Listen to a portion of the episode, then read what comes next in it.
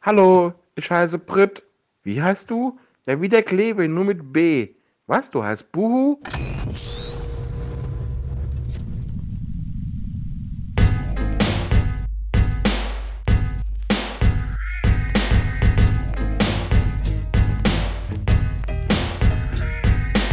Ghostbusters Deutschland, Spectral Radio, der beste Podcast über Bankman Ray und Co. Ob Timo wirklich älter als Danny ist, hören wir fast in jeder Folge, da kennt die nix. Ob Beta-Figur oder Ghostbusters Soundtrack, wir wollen gern lauschen, was die zwei sich so kaufen, wenn sie Hörspiele machen oder Boardgames erfinden. Die News ausgraben über GhostbusterInnen. Jetzt haben wir endlich Ghostbusters Legacy gesehen und sind gespannt, wie es mit den Spanglers weitergeht. Shandor, Vigo und Gozer hören sich Podcasts an, wenn Spectral Radio wieder aus den Boxen knallt.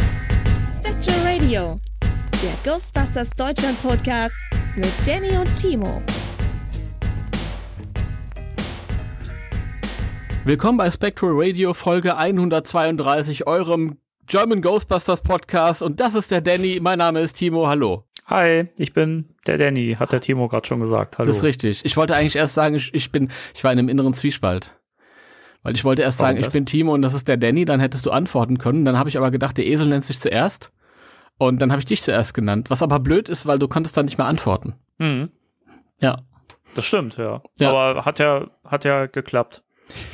Ja, es, es ging Ja. so, es ging so. Ich bin mir jetzt nicht ganz sicher, also ob das jetzt schön war oder nicht, aber Wollen wir nochmal? nein, nein, nein. Du Wieso kannst ja ab hier die Führung dieser Folge übernehmen. Du kannst das besser. Warum Und, muss, muss denn äh, immer ich die Führung übernehmen? Ich dachte, ich, ich bin heute hier und kann mich mal entspannt zurücklehnen. Okay, gut. Also der Danny äh, lehnt sich diesmal entspannt zurück. Ah. Ähm, Warte, ich gieß mal noch. Oh, warte. Warte, Ich machen hier ein bisschen, warten alle. bisschen ASMR im Podcast. Warte. ja. Oh. Oh. Schöner, heißer Kaffee. ASMR kann ich auch. Da hast du doch schon wieder deine Spengler-Figur. Spengler, dabei. ich habe das Spengler wieder in der Hand. Den Spengler? Warum hast denn du noch Kaffee, ich aber nicht? Das ist doch schon ein ganz schlechter Start in die, in die Episode hier. Ich dachte, ich dachte, du hast die ganze Zeit einen, einen Kaffee parat stehen und du wartest nur, dass der kalt ist, dass du ihn trinken kannst. Das, Oder ja, verwechselt? aber unsere Vorgespräche sind ja immer so ausführlichst, ähm, so. weil wir uns ja auch privat miteinander unterhalten, dass der Kaffee immer weg ist, wenn wir dann in die Sendung gehen. Ist übrigens echt ein Ding, dass wir uns doch privat unterhalten, obwohl wir jetzt schon seit, weiß nicht, drei Jahren oder so diesen, diesen Podcast machen und eigentlich, eigentlich haben wir uns doch schon alles erzählt, oder? Also, Ja, aber es passiert ja immer was Neues. Was, das ist ja ganz furchtbar. echt? Ja. Ich dachte, ich, Ich- dachte, das, das, äh, das ist tot, dieses äh, Ich, Franchise. ich, naja, deswegen haben wir eben eine halbe Stunde über Jurassic Park und World geredet und die Leute außen vor gelassen. Alle fragen sich jetzt, was haben die eigentlich für eine Einstellung zu dem neuen Jurassic World Trailer? Aber keiner wird's erfahren, weil wir die Leute diesmal einfach draußen gelassen haben. Ja. Ich, ich bin gespannt auf den Film. Entschuldigung, ich hol, ich hol die Leute jetzt wieder ins Boot. Du hast die Leute wieder ins Boot. Ja. Das finde ich gut. Ich möchte den Leuten nicht so die Tür vor der Nase zuschlagen, deswegen, weil das ja auch immer gern gehört wird, äh, zu Anfang, was, also, was so privat mit uns auch so los ist, habe ich mir sagen lassen, dass das, äh, dass, dass das sehr gern gehört wird. Deswegen, äh, ja, äh, Jurassic World, im Deutschen hat er wieder so einen komischen Titel irgendwie, der heißt im Original Dominion, glaube ich, ne? Mhm. Im Deutschen haben sie irgendwie das neu, neues Zeitalter beginnt oder so genannt. Ich weiß gar nicht. Ich habe es jetzt gar, gar nicht mehr parat, aber denke ich mir auch wieder so, ja, hätte man eigentlich auch so lassen können. ist ja nichts, was man nicht aussprechen kann, so. Das ist so ein 60er-Jahre-Titel, oder? Das neue Zeitalter beginnt. Heißt der so? Ja, Echt? in einem Land vor unserer Zeit. Ich google das jetzt Das, parallel. das wäre nicht. das wär doch mal geil, oder? Mich nervt das jetzt, dass ich das nicht weiß. Ich habe das irgendwie nur, ich habe den Trailer ja, äh, Shame on, on myself, äh, ich, ich habe den ja nur äh, auf Deutsch gesehen. Ich auch. Ach so. Ich auch. Ja. Und ich war äh, schockiert. Äh, Jeff Goldblum hat eine neue Stimme. Ja, weil der alte Synchronsprecher Ja. Ist ja nicht gestorben. Hat er auch, der war letztes Mal schon die neue Stimme gehabt. Der war ja beim letzten Teil schon am Anfang und am Ende dabei, Ja, ich weiß. um kurz Jeff Goldblum zu sein und zu um sagen, kurz Jeff Goldblum zu sein. Ich finde es gut, dass er jetzt mal wieder eine Rolle hat. So. Äh, Jurassic World, ein neues Zeitalter. Ja, okay, kann man machen. Aber ich, also der Trailer ähm, spricht mich an. Ich bin, ich finde das Konzept und die Story, hatte ich dir im Vorgespräch schon gesagt, äh, finde ich super spannend, gibt wahnsinnig viel her. Ähm, ich finde es cool, dass der alte Cast aus dem ersten Film nochmal dabei ist, dass man das nochmal hinbekommen hat und das wirkt auch von der Dynamik her sehr, sehr gut im Trailer.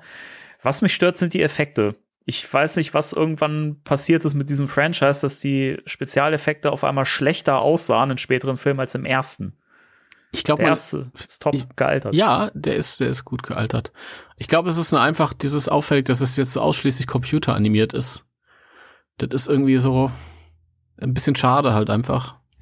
Ist aber nicht schlimm. Mir ist das egal. Hauptsache ich hab Sam Neill und Jeff Goldblum und Laura Dern und ähm, Bryce Dallas Howard und der andere Typ, der, der halt auch noch mit dabei ist. Den kann man in Kauf nehmen. Also. Der äh, Pratt Chris. Der, der Chris Pratt. Ich bin kein ja. Freund von Chris Pratt. Ähm, äh, von daher, ja. Da kommen, da kommen wir nachher, nachher noch zu, zu einer Sache in den News. Das hat ein bisschen was mit Chris Pratt zu tun. Da das ist richtig. Ich wollte schon mal vorbauen. Das war volle Absicht, dass Ach ich das jetzt schon mal sage, ah. um ähm, das eine oder andere, der eine oder andere Gedanken äh, vorwegzunehmen und vielleicht auch die Leute da sanft drauf vorzubereiten, wenn sich der eine oder andere jetzt sagt, ähm, oh, äh, entschuldige, der, der, der oder die äh, ein oder andere. So. Du bist jetzt, doch echt so ein alter Podcast-Hase inzwischen, ne? Nein, Nein, ich finde das ja, ich finde das ja beim, beim, beim Daniel voll, liebe Grüße, voll geil, wie automatisiert es mittlerweile bei ihm irgendwie läuft irgendwie, aber ich, ich krieg das noch nicht so hin. Aber ich bin ja auch etwas älter. Ich bin ja wow. etwas älter. Wow. älter als ich? Ich, ich habe längere Zeit im Patriarchat, Patriarchat verbracht. Ja, deswegen älter als ihr alle. als ihr alle, die hier zuhört. Ich bin der das, Weihnachtsmann. Das, das würde ich für ein Gerücht halten. Das stimmt, ja. Nein, nein, nein, ich meine jetzt natürlich, ich meinte jetzt uns hier. Ja. ich bin älter als ihr alle, Danny. ich bin da seit der Renaissance. Ich war dabei, als Littlefoot das große Tal entdeckt hat. Filme, die ich als Kind gemocht habe und inzwischen nicht mehr so gut finde. Ich weiß gar nicht warum. Obwohl die schön sind. Ich finde den ersten finde ich nach wie vor schön. Der hat auch was, was Kinomagie-mäßiges, so Disney-mäßig. Alles andere war Direct-to-Video-Schrott. Seid, seid, Entschuldige, seid mir nicht böse. Da gibt es bestimmt auch ganz viele Leute, die die ähm, ganze Serie da abgefeiert. Da gab es ja noch 100 Fortsetzungen dann auf, auf. Die liefen mhm. ja dann auf Super RTL und eine Serie, glaube ich. Und so. Und I don't know. Keine Ahnung. Ich, ich weiß gar nicht, ob ich den ersten, doch, doch, den ersten, den kannte ich auch früher. Den fand ich auch mal eine Zeit lang irgendwie zu düster und habe immer geweint, wenn, wenn, wenn wir den geguckt haben zu Hause. Weil mein Bruder hat die Reihe geliebt, der ist ja großer Dinosaurier-Fan, auch großer Jurassic Park-Fan und so. Ähm, und äh, ich habe da echt mal ein bisschen, ein bisschen Schiss gehabt. Ich fand den echt düster vom Ton her. Gerade wenn, wenn Scharfzahn äh, dann, der ist, glaube ich, Scharfzahn, ne? Ja, richtig. Der T-Rex. Wenn, wenn der irgendwie ins Bild kam und so, das war immer so dramatisch düster. Fand ich für einen Trickfilm schon ein bisschen heavy. Der war, ja, aber der hatte Steaks, sagen wir mal so. So heißt das doch, oder? Das fand ich halt so cool. Der war halt wirklich. Der hatte Fleisch, was? Der hatte Steaks. da waren die Steaks Gebraten, halt. ne? Oder? Ach Gott. Nee, es gab schon so ein paar Momente. Auch so, irgendwann stürzt so der Schafzahn ins, ins, ins Tal oder in so eine Felsgrotte, Spalte. Und dann denken alle, der ist tot. Und dann kommt Cera so an, dieses Dreihorn da, dieses Triceratops. Mhm. Und äh, will ihn so attackieren. Und im letzten Moment, bevor sie ihn erreicht, reißt er so das Auge auf und guckt sie so an. Das ist schon sehr, sehr spooky. Und den habe ich damals im Kino gesehen, fand den echt geil. Und da wollte ich eine Woche drauf mit dem Kumpel den Otto der Außerfriesische und hab diesen Kumpel gelockt mega mit, gut. hab den Kumpel gelockt mit, ey, komm, komm, wir fahren ins Kino Otto, der außerfriesische läuft. Und dann waren wir da vorm Kino gestanden und ich habe gedacht, komm, wir gucken lieber Dinosaurier, haben wir dann nochmal geguckt. Wow. Ja. Ja. Kann ich nicht verstehen, sorry, also. Ja, Dinosaurier, wir waren Kinder. Das Otto war der Außerfriesische, hallo? Super, das ist fantastisch. Den habe ich ja dann später auch noch geguckt. Den habe ich auch noch geguckt, aber. Guter Film. Ja. Der letzte, der letzte richtig gute Otto-Film. Ähm, ich bin mir gar nicht sicher, ob ich die danach geguckt habe. Es kam ja noch der Liebesfilm. Das war, bin ich mir unsicher, ob ich den. Das kann sein, dass ich den im Kino geguckt habe. Vielleicht auch nicht. Der, der, ist, der ist immer noch okay, aber halt auch schon nicht mehr so gut. Aber weiß ich so, seit dem der Katastrophenfilm war das, glaube ich. Ähm, den habe ich dann auch im Kino gesehen und da war für mich echt Feierabend so mit Otto-Filmen, weil der war einfach unlustig so. Ja, d- den habe ich nicht mehr im Kino gesehen, das weiß ich. Da habe ich gedacht, oh, jetzt Otto nochmal, nee. Das, die Zeit ist rum. I don't know. Und dann später kam ja dieser, ganze Kram mit sieben Zwerge und so, das war mir zu. Das, das war, wirkte auf mich wie so ein, wie so ein RTL-Großfeature. Da waren diese ganzen Ja, üblichen Verdächtigen und ich fand die auch nicht alle lustig. Also da waren auch welche dabei, die konntest du nicht sehen. ja, ich überlege auch gerade, es gab dann noch einen späteren Film, wo ja auch teilweise noch Leute von diesem Sieben Zwerge-Cast ja auch mit dabei waren. Ottos Eleven, glaube ich, war das. Der, da weiß ich, das, der, den habe ich auch eine Weile nicht mehr gesehen, aber der hatte richtig gute, gute Ansätze und auch waren auch ein paar sehr gute Gags dabei, aber auch wieder im Gesamtbild so ah, schwierig. Habe ich nicht gesehen. Das letzte nächste, was ich dann nach ähm, bei, beim Liebesfilm bin ich mir nicht sicher. Da müsste ich jetzt wissen, um was es geht, um mich zu erinnern, ob ich den überhaupt gesehen habe. Es geht um eine äh, Liebschaft. Otto hat sich verliebt und äh, möchte mit ihr zusammen sein und äh, dann müssen sie äh, Hürden überwinden und er lernt die, äh, die angehenden Schwiegereltern kennen mit dem Typen, der eine sehr große rote Nase hat, die immer leuchtet, wenn er wütend wird. Hä? Das war doch nicht in Otto der Liebesfilm. Natürlich. Das war doch in Otto der neue Film, oder? Nee, das war in Otto der Liebesfilm. Also jetzt, jetzt, jetzt bin ich mir ganz sicher, dass das echt, das war in Nee. Otto der Liebesfilm? Never. Ja.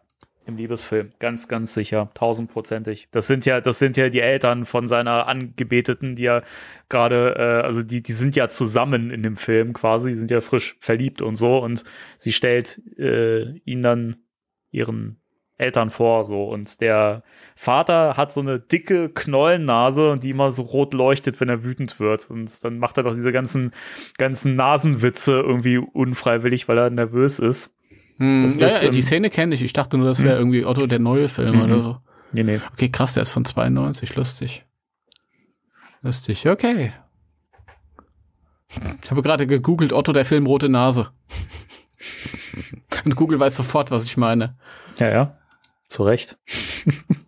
Ja, Google weiß alles. Da gibt's auch die Auch Dinge, die es nicht dann- zurecht war. Wo er gerade so richtig sauer ist und die Nase so richtig rot aufglüht und dann landet da doch eine Fliege drauf und brutzelt so weg. Fand ich Ich- immer ein Knaller. Ich erinnere mich nur noch düster, aber dann habe ich den auch gesehen. Okay, dann war das der letzte, den ich gesehen hatte. Ja. Und dann vergingen acht Jahre, bis äh, der Katastrophenfilm kam. Ja. Es, es lief schon unter Spätwerk. Egal, was. Thema äh, Ghostbusters. Ja, Ghostbusters. Ja, liebe Leute, ihr habt es ja wahrscheinlich schon mit, mitbekommen. Ghostbusters Legacy ist jetzt erhältlich.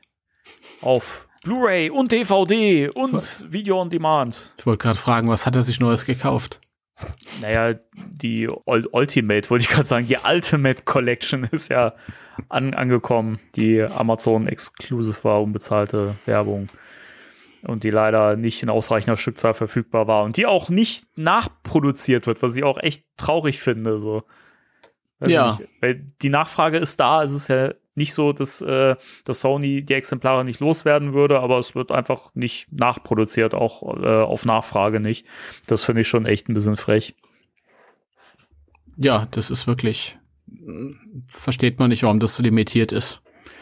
Keine Ahnung. Aber du hast sie schon und du hast sie ähm, schon Ja. geöffnet. Du hast sie ja auch, aber Ich du hab hast sie auch, ja. nicht geöffnet, wie ich gehört habe. Ich habe sie auch, ja. Sehr schön. Da liegt sie gut in dem, in dem Karton. Sie liegt in einem Karton, der in einem Karton liegt und da liegt dann die verschweißte Box drin. Sehr cool. Ja.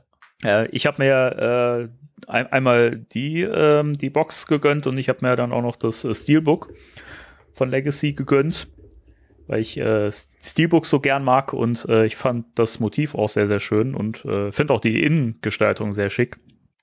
Und deswegen habe ich mir das auch geholt und ähm, bin ein bisschen irritiert. Ich bin jetzt nicht so extrem im Thema, was so Steelbooks angeht, aber ich habe das Gefühl, die Qualität von Steelbooks ist wieder gestiegen irgendwie in der letzten Zeit. Es gab mal so ein paar Jahre, wo ich so dachte, okay, so ein Steelbook ist ja inzwischen auch ziemlich billig geworden, sehr dünn und total leicht und sieht wabbelig, labbrig aus. Und äh, das habe ich das Gefühl, ist wieder besser von der Qualität her. Keine Okay. Ahnung. Kennst du diese, äh, diese Billig-Steelbooks, ähm, also wo diese Billig-Filme auch drin sind? Wo du dann überhaupt keinen richtigen Rücken hast, äh, auf dem der Titel steht, sondern halt irgendwie so Scharniere, die dann irgendwie Ja. oder Gelenke, die so auf und zu geht. Das war immer auch furchtbar. Wie kann man sich sowas irgendwie hinstellen? waren, waren das nicht immer so, wie hießen nicht Tinboxen oder so? I don't know. Ich weiß wirklich nicht. Ja, ich weiß nicht. Steelboxen waren halt noch nie was für mich irgendwie. Das, mittlerweile bin ich so weit und sage, na ja, es ist besser als eine Plastikverpackung, weil ich bin irgendwann lange, lange, lange fort und schon von der Erde verdaut worden. Dann gibt es alle meine Plastikpackungen noch, aber die Steelboxen können Ja, das stimmt verrosten.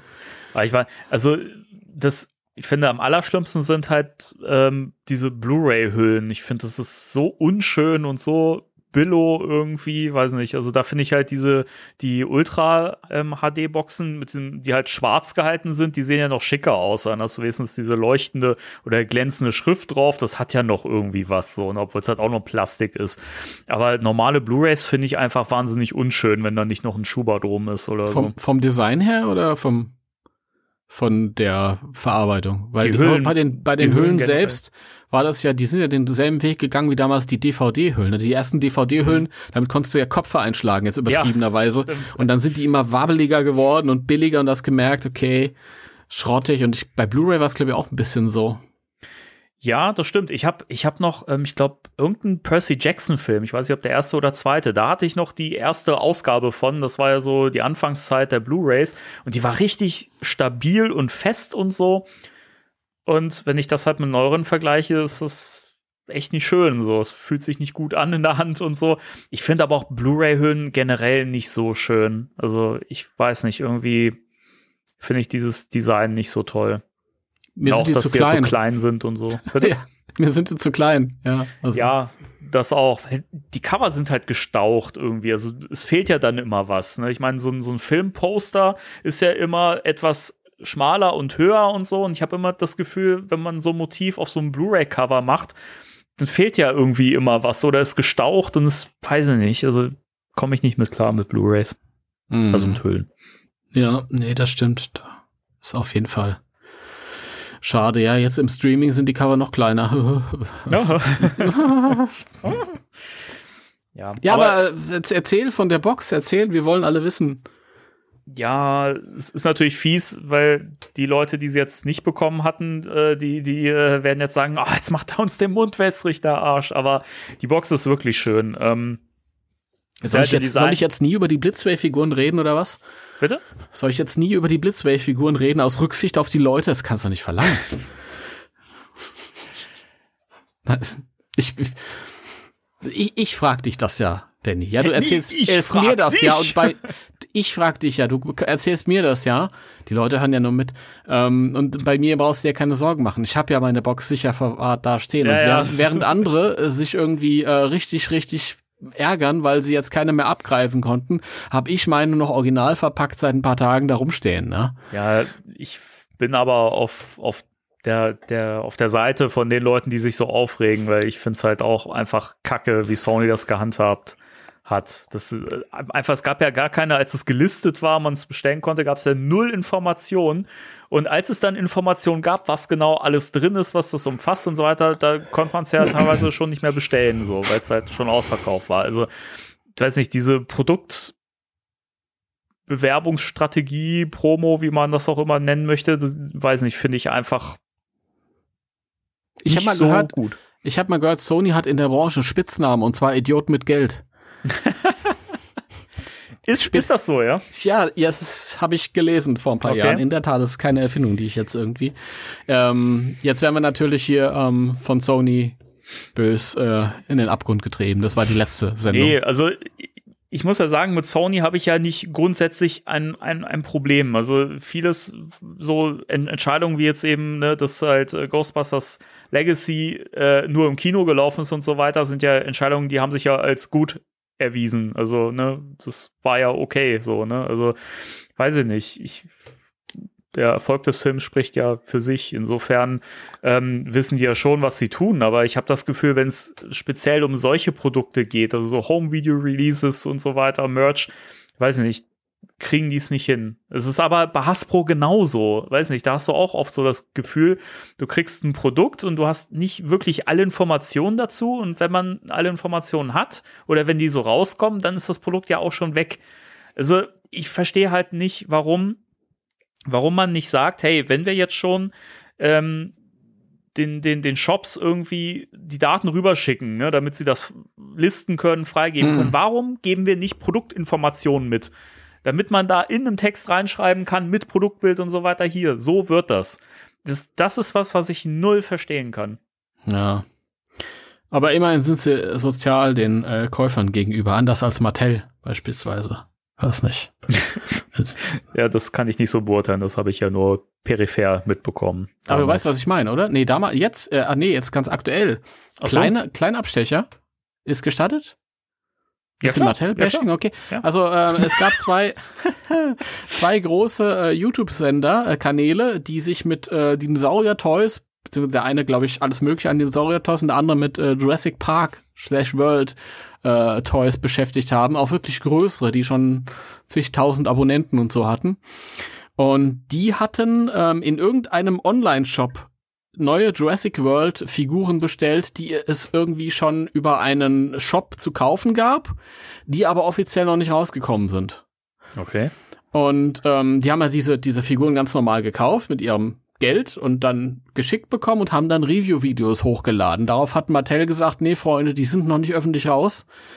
Und hier ist ein äh, Copyright-Strike. Und ich glaube, der eine äh, Kanal ist jetzt komplett eingestellt und eingestampft worden von YouTube und der andere hat eine Verwarnung kassiert oder so. Wow. Und die haben nichts anderes gemacht, als in einem öffentlichen Shop, der diese Sachen schon verkauft hat, Produkte zu kaufen und die dann vorzustellen. Das ist, es ist nicht Richtig in Ordnung. traurig. Ja, vor allem, Alter, ich, ich, ich pinkel doch nicht mein, mein, das ist doch Werbung für euch, wenn einer da eure Sachen vorstellt. Und vor allem, wenn die Sachen eh schon offiziell irgendwo eingesehen werden können, nur weil euch der, der Termin jetzt noch nicht recht ist, wie dumm ist das? Ernsthaft. Das sind so Strategien von Firmen, die kann ich nicht verstehen, weil die in der Regel halt immer nach hinten losgehen und äh, du ja halt wirklich dem Kunden ins Regal pisst, um es mal direkt zu sagen. Ja. Und Ja. weiß ich nicht, das mal so eine gute Art ist, mit Leuten um, umzugehen, die das mitfinanzieren, was du da machst. Hm. Ja, es ist ganz, äh, ganz fragwürdig. Ich verstehe es auch nicht. Hat natürlich große Wellen geschlagen und dann Na, zu Recht. die ganzen Toy-Kanäle haben sich da irgendwie drüber aufgeregt, zu Recht, ja. Deswegen, ähm, ja, soweit sind wir bei Hasbro noch nicht. Das ist gut.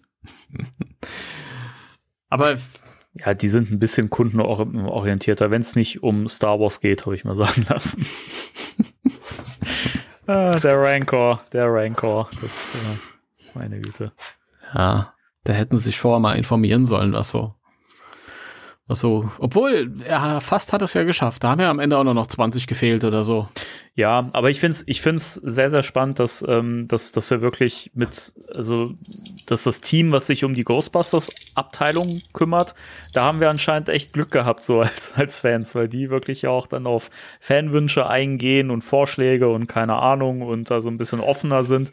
Die Star Wars-Abteilung scheint nicht so getickt zu haben. Das ist natürlich echt Gift, wenn man ein Produkt Naja. verkaufen will. Naja.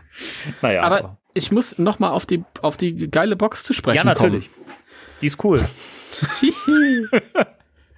Die ist geil. Ja, es ist, es ist was wir hier nochmal bestätigen können, weil das ja letztes Mal, als wir darüber gesprochen haben, noch nicht sicher war. Die deutsche Version hat keine Beleuchtung drin.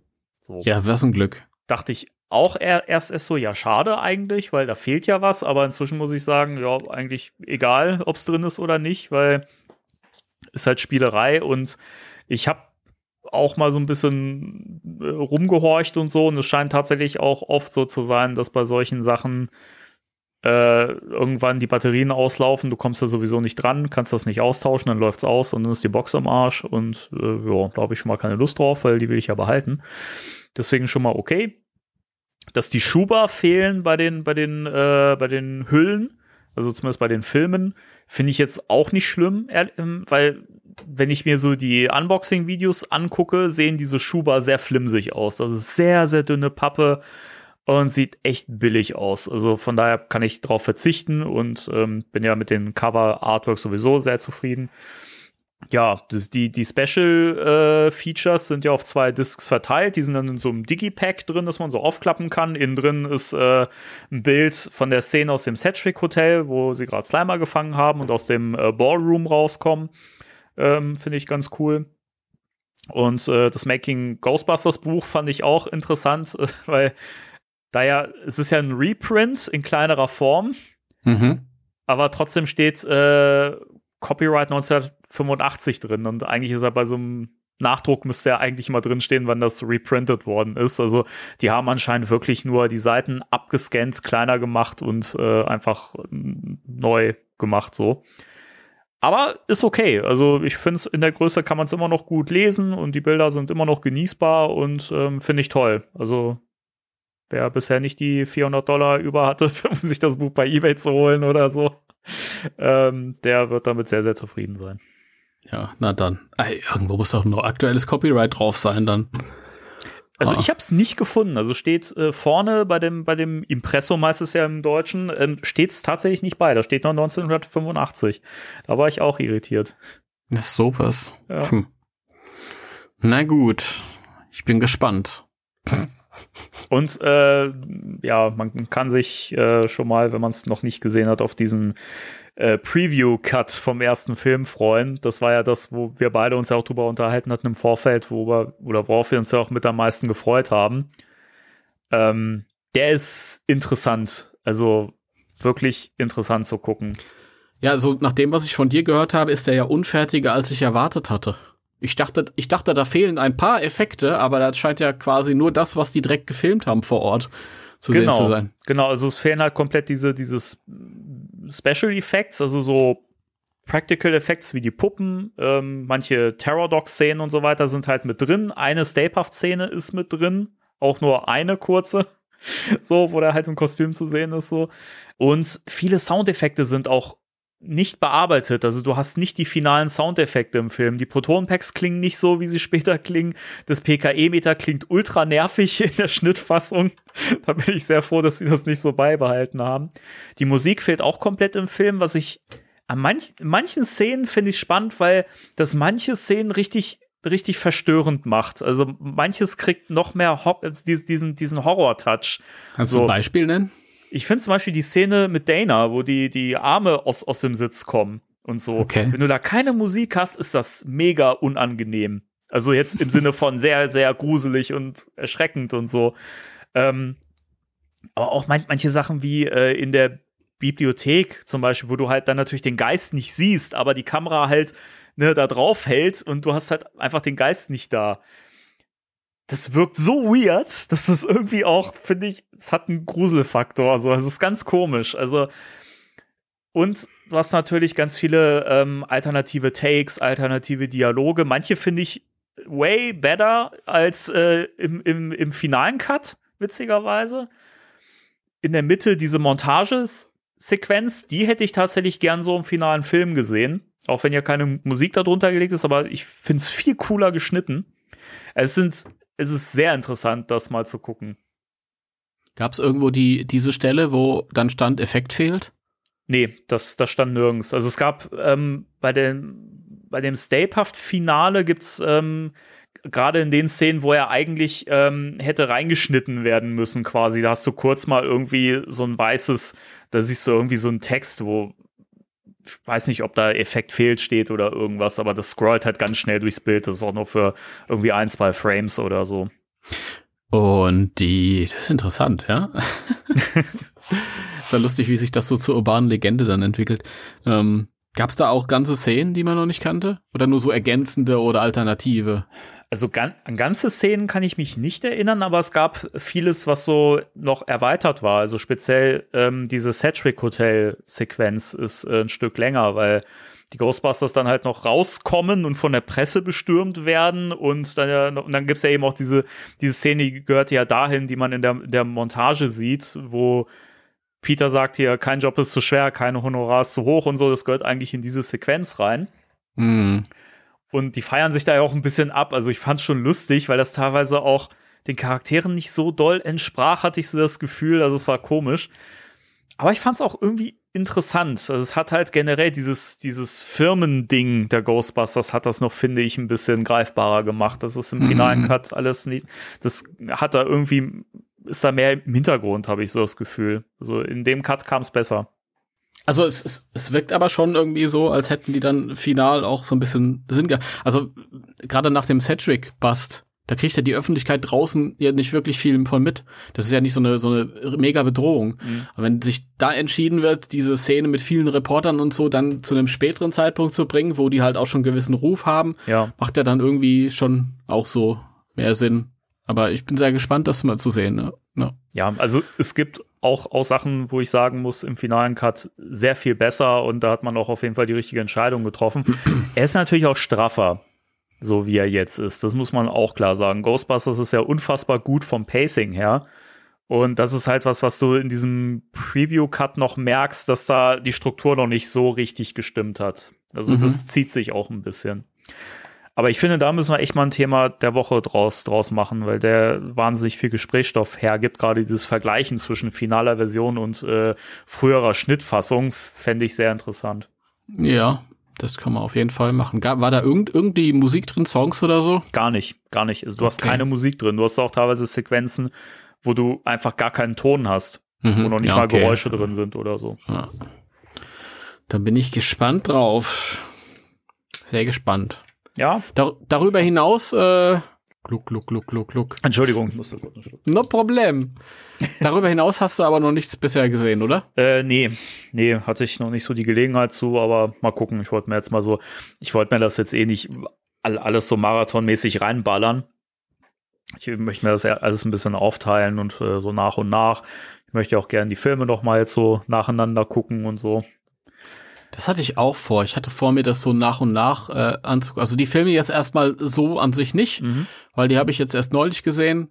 Einmal bevor wir alle zusammen in Münster waren. Und einmal dann ja nochmal mit Robert im Kino. Hi Robert.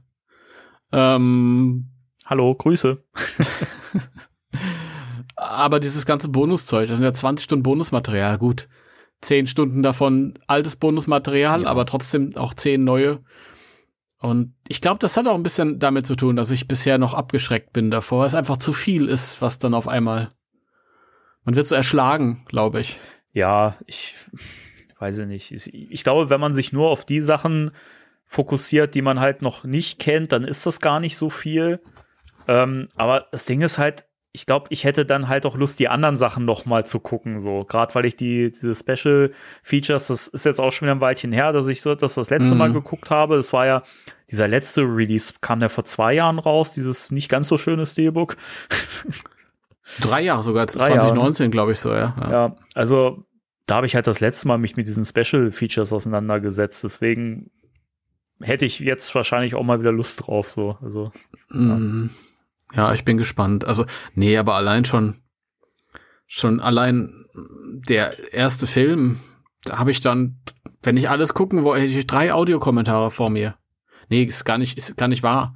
Ähm, der, der Film selbst hat zwei Audiokommentare, einmal einen uralten mit Ramis ja noch dabei und Ivan Reitman. Der ist ja auch noch gut. Der Audiokommentar von für Ghostbusters 2 mit Ivan Reitman, der ist ja vor drei Jahren entstanden für eben diese letzte Veröffentlichung. Da wusste er gar nichts mehr. Das ist, ich werde es nicht vergessen. Er wusste wirklich nichts mehr. Ich, ich, ich meine es nicht böse, aber ich glaube, mit so Audiokommentaren darf man auch nicht Jahrzehnte warten, weil Nee, irgendwann wirklich. ähm, kommt halt diese Szene, wo ähm, wo die halt beim Bürgermeister vorfahren in ihrer Unterwäsche und äh, Bobby Brown macht die Tür auf und meint so, oh, Geisterjäger. Und Ivan sagt so, ja, das ist MC Hammer, der hat auch ein Lied gemacht.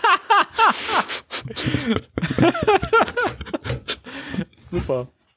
Und man könnte jetzt auch sagen, ja, vielleicht ist er ein Gag gewesen, aber nee. ja, Das, das wirkt schon so, als hätte er es wirklich nicht mehr auf dem Schirm gehabt. nee, er ist wirklich, der ist auch nicht so ein, so ein Klamaukkönig, der ist die ganze Zeit am ernsthaften Erzählen und ja, dann MC Hammer. ja, das war halt nur die Spitze des Eisberges. Also da war nicht viel. Zwischendurch hast du halt auch gemerkt, Also der erste Audiokommentar ist richtig geil. Du hast Harold Ramis, der ja gewitzt ist auch während des Kommentars Mhm. und Joe Majak, der Produzent und eben Ivan Reitman. Die schmeißen sich so die Bälle zu und der Audiokommentar ist von der ähm, DVD 99. Das heißt, da war der Film gerade 15 Jahre alt. Ja, und lass den Audiokommentar vielleicht noch mal ein Jahr jünger sein. Das braucht alles eine Weile. Und der für den zweiten Teil ist halt von vor drei Jahren. 2019, also noch mal 20 Jahre später. 2019, 30 Jahre nach dem Film. Das, und da merkst du halt, da gibt es so Sequenzen, wo überhaupt keiner was sagt. ähm, also es sind, es sind Ivan Reitman, Dan Aykroyd und ähm, ich glaube auch Joe Majak oder so. Ich bin mir jetzt nicht sicher, wer der dritte war. Und ähm, dann hast du zwischendurch mal so eine Anekdote, mit, wo Ivan Reitman was sagt. Manchmal ist es falsch, manchmal fragt er auch, äh, war das so? Und die anderen korrigieren ihn. Ähm, dann hast du Dan Aykroyd, der von sich aus überhaupt nichts erzählt, außer über die Jokes zu lachen im Film. ich denke mir, ja, ja, zu lang gewartet. Und ich war ein bisschen enttäuscht, weil ich hatte das jetzt so verstanden, dass äh, Afterlife tatsächlich oder Legacy auch einen Audiokommentar von Jason dabei hat, aber ich glaube, der ist gar nicht drauf. Der ist nicht dabei. Habe ich jetzt ehrlich gesagt nicht mehr auf dem Schirm, aber keine Ahnung. Muss, muss, müsste ich jetzt, müsste ich jetzt nachgucken. Also, ich weiß es nicht. Ich finde eh, die Extras auf der Afterlife oder Legacy Blu-ray selbst sind ja auch echt spärlich. Ja, du merkst auf jeden Fall, dass die sich noch Sachen zurückgehalten haben für spätere Veröffentlichungen. Auf jeden Fall. Also Und, ich, ne? ich rechne auch fest damit, dass da in den nächsten Jahren noch mal, noch mal eine erweiterte Schnittfassung oder irgendwas rauskommt oder was mit mehr Szenen. Also da wird es mit Sicherheit mehr Zeug geben. Gerade die ähm, so Sachen, die im Trailer vorkamen. Mhm. Ich hatte auch mit äh, Hi René, liebe Grüße, mit dem habe ich jetzt drüber geschrieben. Grüße. Also, ja, ähm, diese Sachen im Trailer, wo Phoebe so diese Chipstüte ins Gesicht bekommt. Ja, Weißt du? Das hätte ich zum Beispiel cool gefunden. Also das ist eine Szene, wo ich mir auch denke, die bringt auch irgendwie der Figur noch mal was halt. ja. Fände ich ganz interessant. Hätte, hätte natürlich dann auch im Verbund mit äh, diesem, mit dieser ersten Szene mit Podcast ja auch irgendwie ein bisschen mehr, dem ein Mhm. bisschen mehr Fleisch äh, gegeben, weil er ja auch sagt, ne, sie sitzt allein und so weiter, ausgestoßen, ne, und so. Und Ja. das hätte ja tatsächlich gepasst mit dieser Szene voran, ne? Ja. Und dann habe ich äh, gehört, es gibt noch eine Szene mit Mancher, der in diesem in diesem Baumarkt-Store, in diesem kleinen unterwegs ist, wo halt auch alles wackelt. Mhm.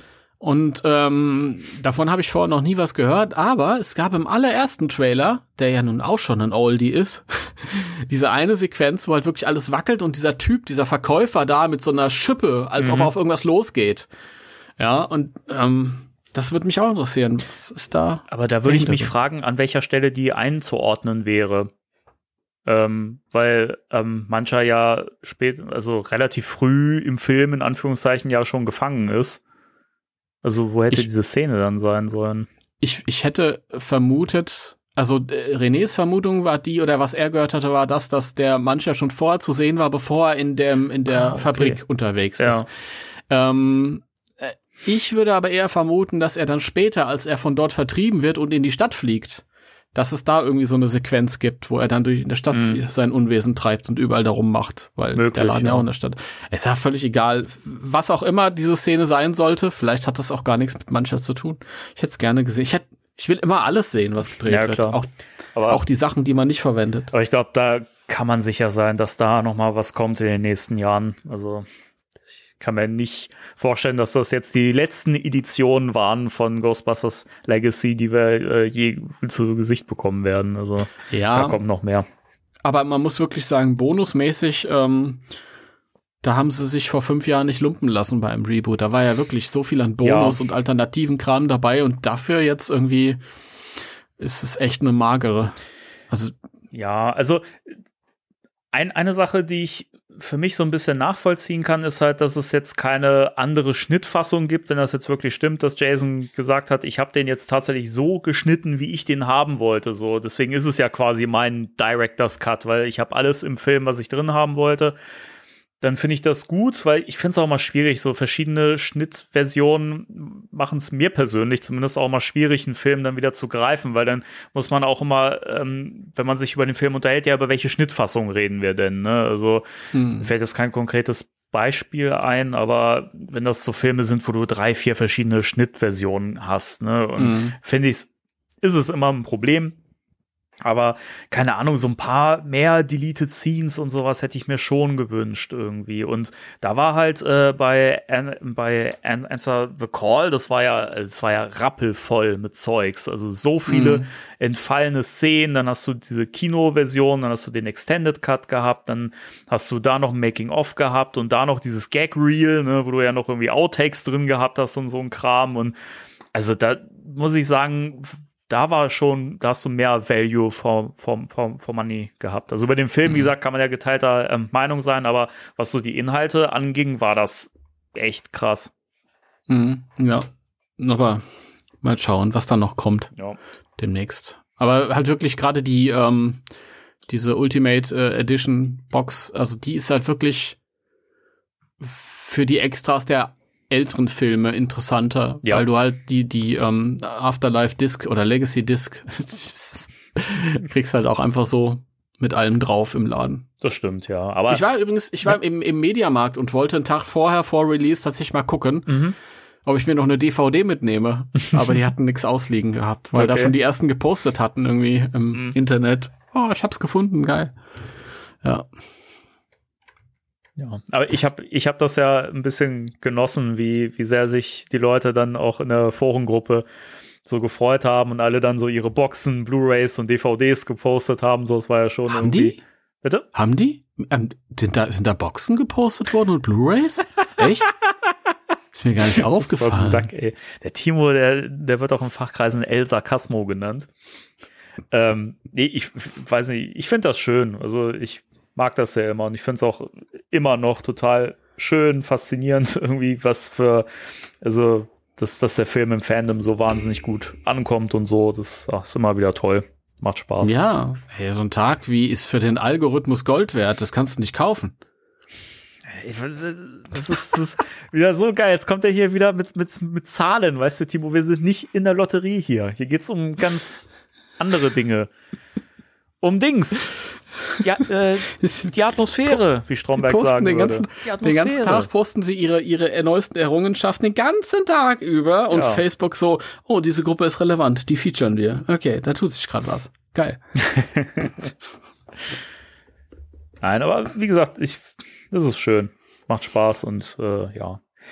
Werde den Film jetzt auch noch wahrscheinlich ein paar Mal doch ver verschlingen, obwohl der Hype bei mir gerade abklingt, irgendwie witzigerweise, was den Film betrifft. Also merke ich gerade wieder, das äh, schwappt so ab. Dafür habe ich gerade wieder total Bock, mich mit den alten Filmen zu beschäftigen und so. Und schwupps kommt diese Box. Und schwupps kommt diese Box, ja. Und schwupps Ja, war sie es ist- einfach da. Ein, ein Fass ohne Boden. Ja, du hast ja nicht nur diese, zum Beispiel jetzt, diese unfertige Version des ersten, sondern du hast ja auch die unfertige Version des ersten mit einem Audiokommentar. Ja, und, und man hat ja auch noch die äh, TV-Version. Glaube ich, die spare ich mir, glaube ich. Ich glaube, nur weil der nicht, sagen darf, dieser Mann hat keinen Schwanz, sondern irgendeine Alternative. Ich weiß ja nicht, was da so. Das, es wird ja die TV-Version aus den USA sein. Ich weiß ja nicht, wie die genau geschnitten ist. Also ich kenne ja immer nur diese deutsche Mhm. TV-Version. Also das würde mich schon auch interessieren. Also wenn, wenn dann gucke ich mir natürlich alle Sachen an. Also ich habe mal alternative Takes gesehen von der TV-Version. Mhm. Und das waren halt äh, einmal, wie die da aus dem Ballraum kommen und Peter sagt ja, wir traten ihm in den Arsch. Ja. Er sagt halt einfach irgendwas anderes und ähm, dieser, ähm, dieser Mann hat keinen Schwanzwitz, ist nicht drin, sondern ist halt, der sagt halt was harmloseres, was familiengerechteres. Und okay, This Ja. man has no nose. kann man machen, wenn man sich anstellt. Das ist sowieso interessanter, fände ich's, aber da bin ich mir ziemlich sicher, fände ich's, wenn sie die ganzen Szenen nachgedreht hätten, wo geraucht wird. Und dann hätten sie den ganzen Film nochmal drehen müssen. Also wird es wohl nicht so sein. Aber noch, noch interessanter finde ich äh, die Tatsache, dass ja auch eine familiengerechtere Ver- TV-Version von Ghostbusters 2 da drauf ist. Ja? Ja, Wie will, wie soll denn der noch familiengerechter werden? Da, vielleicht, vielleicht creept ja der, der, ähm, der Janosch nicht so rum. Das ist vielleicht entweder da? Äh, Baby. Uh. Ich, ich weiß es nicht. Vielleicht äh, diese ganzen verfaulten, aufgespießten Köpfe in der U-Bahn, vielleicht sind die alle freundlich und singen ein Lied oder so, keine Ahnung. Hi ho, hi ho. Stell dir mal vor, wie geil das wäre. Hi ho. Ja, das, das wird sein. Dann kommt auch so eine Lokomotive angefahren mit so einem lachenden Gesicht, weißt du? Thomas, die Lokomotive kommt Ja, dann so an. weißt exakt, du, so, exakt. Hallo, Winston. Und er so, hallo. wie, wie geil wäre das denn? Das wäre doch mal ein, so ein geiles Äh. Crossover, oder? Ah, Leute. Ich möchte diesen Ey, Fanfilm sehen. Wer, ja, ach, das muss ja gar kein Film sein. Leute, bastelten mal ein Bild mit Thomas der Lokomotive, die anstelle von dieser Geisterlok äh, ankommt. Das will ich sehen. Oh Gott, ey. So, äh, jetzt haben wir eine Dreiviertelstunde über äh, Tüdelü und Tüdelda geredet und wir haben noch ein paar News, über die wir kurz ein bisschen reden wollen. Ne? ja, haben wir. Also eine Sache, zu der ich ganz kurz was sagen kann. Äh, Hasbro veröffentlicht neue Figuren Ja, und äh, jetzt kommt der Satz, an dem ich dann halt auch wieder raus bin, nämlich, dass, äh, ähm, dass sie zusammen mit Migo rausgebracht werden und diesen 70er-Jahres-Stil haben und jetzt darfst du übernehmen, weil ich möchte hier äh, nicht rumhaten. okay, also. Ähm, nur mal so ein bisschen erklären, wir so ein bisschen Basics wieder. Migo, das ist halt, wie du schon sehr richtig gesagt hast, ist aus 70er Jahre Figurenstil. Die haben damals so Figuren rausgebracht zu Star Trek zum Beispiel und zu anderen so uralt Sachen, Franchises. Da hat man halt immer so eine, so eine, so eine Pappkarte und äh, rechts auf der Karte dann halt so ein, so ein Blister, wo halt so eine Figur ungefähr so um die 20 Zentimeter groß drin steckt. Ähm, und diese Figuren haben halt äh, Stoffklamotten an. Ähm, mit Ghostbusters wurde sowas schon mal gemacht vor rund zehn Jahren und das waren die Retro-Action Ghostbusters, Real Ghostbusters von Mattel. Ihr werdet äh, euch vielleicht dran erinnern, der eine oder andere. Ähm, damals hat sich schon mancher gefragt, warum das gemacht wird, weil 70er-Jahre-Stil hat ja nichts mit 80er-Jahre Ghostbusters zu tun. Aber es scheint wohl so, dass in den USA ein großer Bedarf an oder Migo-artigem Zeug gibt. Gut und schön, wem's gefällt halt. Diese neuen Figuren, die sich jetzt nicht mehr ähm, die Serie halt irgendwie adaptiert haben, sondern sich nach den Film Ghostbusters richten oder die übernommen haben, ähm, die sehen schon ein bisschen cooler aus als die Real Ghostbusters damals. Aber es ist natürlich jetzt nix, was es will halt einen bestimmten Stil nachahmen und der ist halt ein bisschen reduziert und du hast halt auch immer Probleme bei einer bestimmten Größe mit den Stoffklamotten und so und ähm, ja, man muss halt diesen Mi Migo-Style mögen. Aber das ist jetzt nichts, wo ich sagen würde, das ist das Beste, was man sich holen kann, wenn man, wenn man möglichst originalgetreue Repräsentation der Schauspieler in Regal stellen will, sondern das muss man sich holen, wenn man sagt, ich bin Migo-Fan, ich mag diesen Style und ja. Ganz lustig fand ich ja, ähm, die haben ja diese, dadurch, dass die, die Klamotten halt in der Größe schlecht fallen und wahrscheinlich der Stoff auch ein bisschen dicker ist, haben sie ja diese, diese fast schneeanzugartigen Kragen. Mhm. Und ich weiß nicht, ob dir das aufgefallen ist, aber als einen Tag verging und da hat irgendein Typ von Migo hat Jason von Ghostbusters News neue Bilder geschickt, wo die Kragen ein bisschen besser da äh, saßen. Okay. Ähm, wahrscheinlich als, als Reaktion darauf. Das, ja. Also wie gesagt, muss man mögen. Meins ist es jetzt nicht. Aber man muss auch dazu sagen, wenn die jetzt irgendwie anders ausgesehen hätten, auf eine Art und Weise, die wir beide jetzt zum Beispiel besser fänden, dann wird es natürlich jetzt nicht diesem, diesem Migo-Style entsprechen. Also dann wäre es am Ziel vorbei. Mhm. Ja, von daher würde ich jetzt, würde ich mich einfach mal rausnehmen und keine Wertung abgeben, aber ich brauch's halt nicht. Ja, Und ich bin da auch nicht so der, das, das Publikum für. Und mehr, amerikanischer kann ich das nicht beurteilen, bewerten. ich, ich muss auch sagen, ich habe schon schlechtere Figuren gesehen. Also es ist jetzt nicht so, dass die total furchtbar aussehen. Ich finde die, die Likeness zum Beispiel an sich, die finde ich gar nicht verkehrt. Also die sehen okay aus, finde ich. Geht. Ja. Also das ist halt, da hätte, hätte ich halt mit schlechterem gerechnet in diesem Stil. Es ist halt wirklich die, die, diese Anzüge, die sehen halt echt merkwürdig aus. Und ich finde es immer spannend, dass halt auf diesen Mesco-Figuren ja teilweise so rumgeritten wurde, weil die ja auch Textilklamotten tragen und die ja auch natürlich nicht so realistisch fallen, aber deutlich besser als bei den Figuren hier aussehen.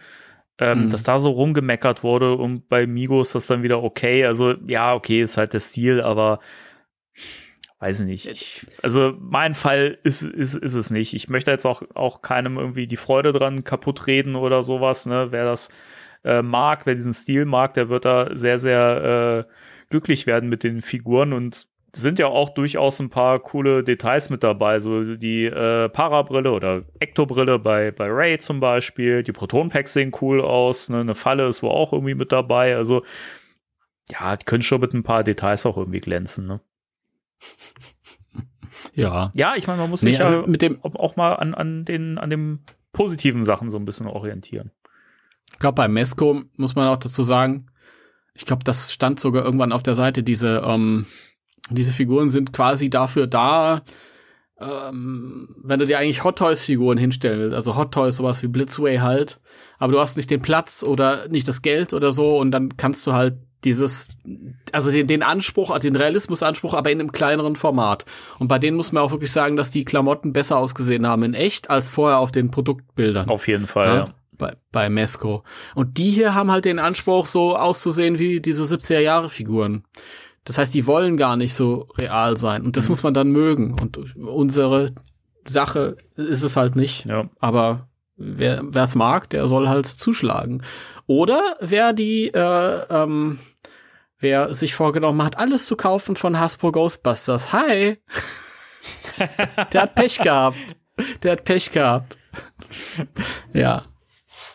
Okay. Okay, ähm, dann nächster Punkt äh, auf meiner Liste, wo ich kurz, also zumindest kurz mit dir drüber reden würde. Wir haben ja schon mal drüber geredet. Es ist ja nicht so, dass das ein neues Thema ist. Wir haben das, glaube ich, schon mal im, ich überlege gerade, ob das in unserer, in unserer unserem Zweiteiler war, wo wir über diese Ghostbusters 3 Historie geredet haben, wo wir auch über das Reboot so ein bisschen gesprochen haben. Ich weiß es gar nicht, ob es da in dem Zuge Hm. auch irgendwie war. Ähm, das ist zumindest schon mal durchgesickert äh, 2016, 2017 und ähm, jetzt haben sich wohl ähm, Phil Lord und Chris Miller auch dazu geäußert. Ähm, und zwar sollten die ursprünglich auch mal einen äh, Ghostbusters-Film machen, in dem Chris Pratt und Channing Tatum hätten ein Team bilden sollen. Ja. Ja. Magst du was dazu sagen? Also ich mag Phil Lord und Chris Miller. Ich fand den Lego-Film ganz cool. Der ist cool, ja. Ähm, bisschen hektisch, aber ganz cool. Ähm, ich, äh, man, Phil Lord und Chris Miller waren auch ursprünglich äh, von äh, Disney dafür vorgesehen, diesen Han Solo Solo-Film zu drehen. Und wollten da irgendwie einen ganz frischen Ansatz und dann haben die sich mit der, mit der Leitung verkracht und sind gefeuert worden und dann hat so ein Routinier übernommen, äh, ich weiß gar nicht, mehr, der Vater von Bryce Dallas Howard, Ron Howard, Mhm. hat das übernommen und der hat dann aus Han Solo so ein so total Standardware gemacht. Ging so, aber Standardware und das von was was die davor hatten war wohl irgendwie so ein bisschen gewagter. Also von daher ähm, ich finde das schon cool, was ich so von anderen Projekten mitbekommen habe von denen und bin da auch immer neugierig, wenn wenn die Namen fallen. Allerdings in dem Moment, wo Channing Tatum und Chris Pratt ins Spiel kommen, bin ich halt raus. Mhm. Ja, weil ich die. Ich glaube echt, dass, dass die beide ganz cool sind, so privat. Keine Ahnung. Chris Pratt, ne, Channing Tatum vielleicht. Aber jetzt so ein, so ein 21 Jump Street-artigen Ghostbusters brauche ich echt nicht. Und ich glaube, du hast das im Vorgespräch gesagt, äh, du kannst dir die nicht als Wissenschaftler vorstellen. Ja. Hast du, war das im Vorgespräch? War im Ja. Vorgespräch, oder? Ja. ja, das Und stimmt. ähm, du kannst ja gleich nochmal drauf eingehen, aber ähm, da ist mir eingefallen und ich wollte nicht nix noch nichts, ich wollte mir das sparen für jetzt. Das war ja auch was, wo, wo viele gesagt haben, ich sehe Melissa McCarthy nicht als, als Wissenschaftlerin. Mhm. Ja, aber die beiden auch nicht. Also, Ja, das Ding ist, ich sehe, also Melissa McCarthy kann ich mir schon eher als Wissenschaftlerin vorstellen. Ich fand das immer noch entgegen vieler äh, Ansichten da draußen, fand ich ihren Part in, im äh, Ghostbusters Reboot äh, ähm, überzeugend. Also das heißt ja nicht, dass, dass jemand, der, der irgendwie beruflich mit Wissenschaft zu tun hat, immer einen Stock im Arsch haben muss, so um es mal direkt zu sagen. Ne? Sondern das stimmt dir voll sind zu. ja auch oft humorvolle Menschen und Chaoten und keine Ahnung oder weiß nicht. Ne? Also deswegen, das, das ist immer Blödsinn. Aber Channing Tatum und Chris Pratt würde ich schauspielerisch keine Wissenschaftler abnehmen. So. Kann natürlich sein, dass ich mich täusche. Vielleicht sehe ich die irgendwann mal in Rollen, wo, wo die beiden überzeugend sind. Das kann ich nicht sagen, aber bisher alles, was ich von den beiden kenne. Ich mag beide auch schauspielerisch gerne. Also ich finde äh, Chris Pratt in den Jurassic World Filmen liebe ich den, ja. Das war doch Chris Pratt, ne? Ja. Ne? nicht, dass ich mich jetzt in die Nesseln setze. Das, das, Problem ist, dass die alle Chris heißen. Alle attraktiven Männer in Hollywood zurzeit heißen oh Chris. Gott, ey, Chris Pine, Chris Pratt, Chris Hemsworth. Das ist so, ist so peinlich, dass ich mir sowas oft nicht merken kann. So Chris Pratt, ja, okay, gut, ja. Das, das wäre jetzt auch echt daneben gewesen. So. Ähm, Channing Tatum, du hast ja vorhin schon so schön äh, die 21 Jump Street Filme an angesprochen. Die mag ich total gerne, weil ich finde, dass das wirklich eine kreative Art von, von Reboot oder Remake war. Und ähm, generell fand ich die super lustig und da mag ich ihn auch total gerne. Aber Ghostbusters-Film lässt sich für mich gedanklich einfach nicht mit den beiden vereinbaren. Das sind beides halt so Actionhelden, Action-Typen. Und ich finde, dieses, das Schöne an Ghostbusters ist ja immer, in, in, diese, in diesen Uniformen stecken ja in den Geschichten immer Menschen drin, die nicht perfekt gebaut sind, so, die jetzt keine Bodybuilder mhm. sind oder sonst was. Und das ist ja das Wichtige daran, dass das eben Menschen sind, die eben auch so ihre körperlichen Schwächen haben und sowas, damit man sich identifizieren kann. Und das würde für mich halt persönlich mit Channing Tatum und Chris Pratt auch völlig, völlig ähm, unmöglich sein.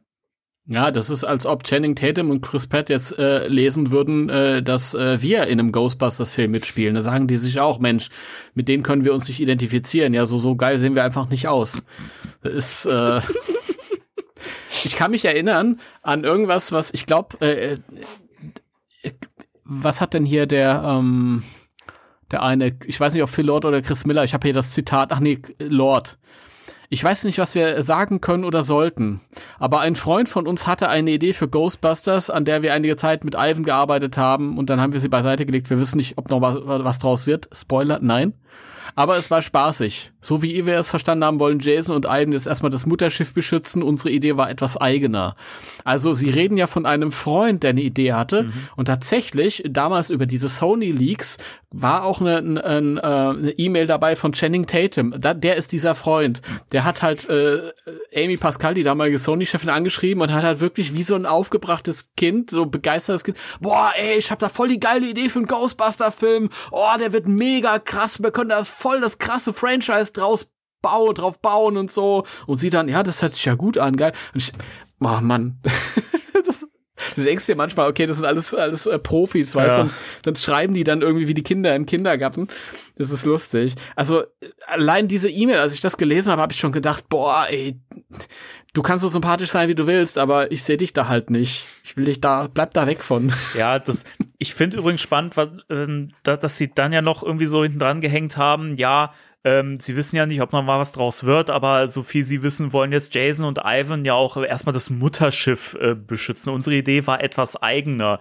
Ich finde das schon ein bisschen lustig, weil das, das Mutterschiff beschützen finde ich eigentlich ganz passend, aber es ist ja auch irgendwie zu Recht, weil ich habe so das, das Gefühl, alle Ideen, die es so drumrum gab, irgendwie was mit einem Ghostbusters-Film zu tun hatte, das war oft so schrottig und so schlecht und, und natürlich versuchen die das gerade alles so ein bisschen zu schützen und wirklich darauf zu achten, dass sie nichts machen, was irgendwie völlig, völlig vorbeigeht an dem Spirit von Ghostbusters. Also ich kann das total verstehen und dass die Idee eigen waren, ja. Aber ich weiß nicht, ob es denn gut gewesen wäre, so. Nee, das ist lustig, weil ich hatte auch ganz viele Gedanken, als ich das gelesen habe. Also erstmal, man will ja niemand beleidigen in der Industrie, ja. Also die wollen ja auch nett miteinander umgehen. Aber ich hatte das so ein bisschen als Kritikpunkt ähm, von denen aus. Also die wollen lieber Safe Play machen. So lese ich das, ja. ja? Und man kann dann sagen, wir wollen das Mutterschiff beschützen. Und das war ja auch was, was, was, ich meine, ich habe das ja auch gesagt, ich hätte mir gerne so ein bisschen mehr eigenes gerade in der zweiten Filmhälfte mhm. gewünscht. Mhm. Und sie sagen ja, ihre Idee war etwas eigener, wobei ich jetzt hier ziemlich sicher bin, dass das so eigen ist, dass selbst ich da irgendwie nicht mehr dran dabei gewesen wäre, ja. Und ähm, ich habe Affen mit als Ghostbusters äh, toleriert.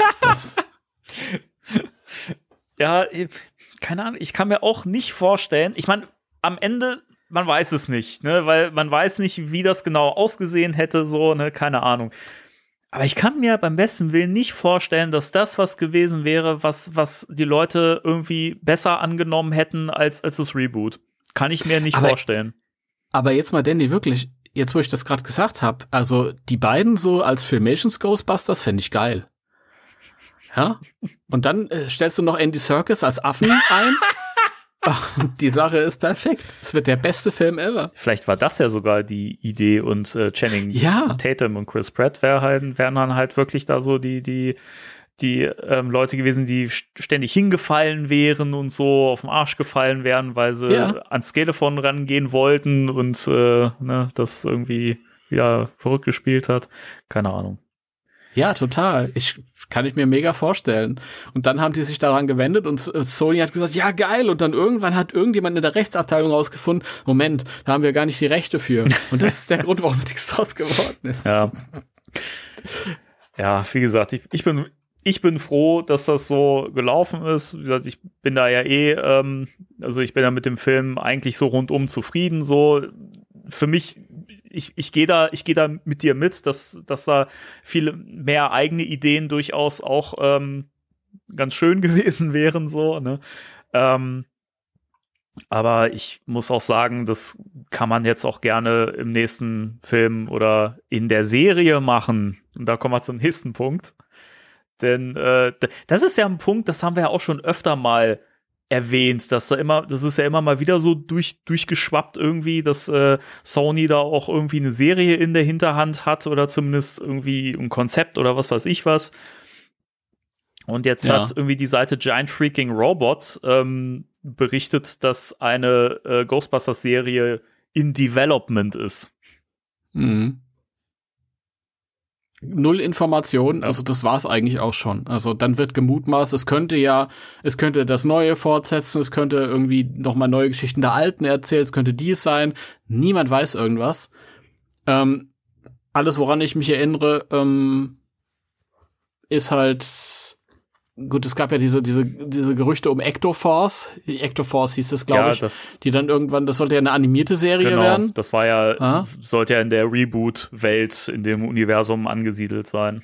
Damals. Das weiß ich gar nicht mehr. Auf jeden Fall, das hat sich dann, dann irgendwann erledigt. Und ähm, das war aber schon so, als ich damals auf diese Nürnberger Spielzeugmesse war, jetzt verstoße ich gegen mein Gesch das, das Geschwiegenheitsgelübde. interessiert doch jetzt eh keinen mehr. Ja, natürlich interessiert es keinen mehr. Übrigens kommt Gozer im neuen Film vor. ähm, Und der Spengler. mit neuen Film meine ich, meine ich Afterlife. Spengler auch, ja. Ähm, da stand halt auch, was für die Zukunft geplant ist. Und da hatten die halt auch so ein Dia und da stand halt auch TV-Series. Auch mit null Informationen, was es dann sein soll.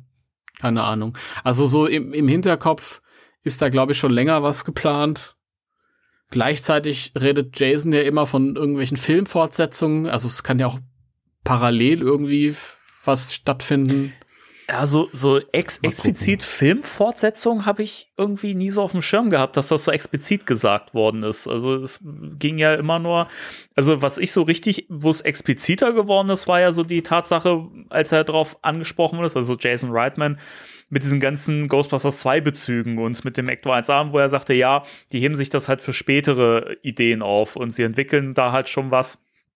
Aber das klingt für mich halt, also das, das kann natürlich auch in Form einer, einer Serie passieren und ähm, gibt ja genug Serien, die mo- momentan auch irgendwie so an einen Film anschließen oder sowas. Also das könnte ja auch gut sein, dass das jetzt in Serienform fortgesetzt wird, das Ganze. Mal gucken. Ja, das ist. Mal gucken, was wurde denn, was hat er denn gesagt? I don't know.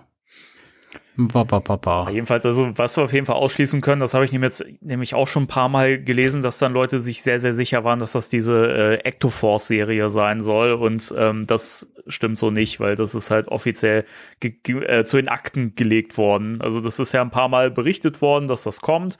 Und dann, als ähm, es auch sicher war, dass es kein Reboot-Sequel geben wird, war ja auch in dem Zuge eben diese Serie vom, vom Tisch. Ähm, beziehungsweise Was ein Glück. Entschuldigung. ja, weiß nicht, ich fand, ich fand die Idee irgendwie witzig so, aber Also da hätte es ja irgendwie darum gehen sollen, so eine Spezialeinheit quasi der Ghostbusters, die halt so weltweit agiert und halt immer anderen Teams zu Hilfe eilt. Und Ghostbusters ist so ein weltweit operierendes Franchise, so.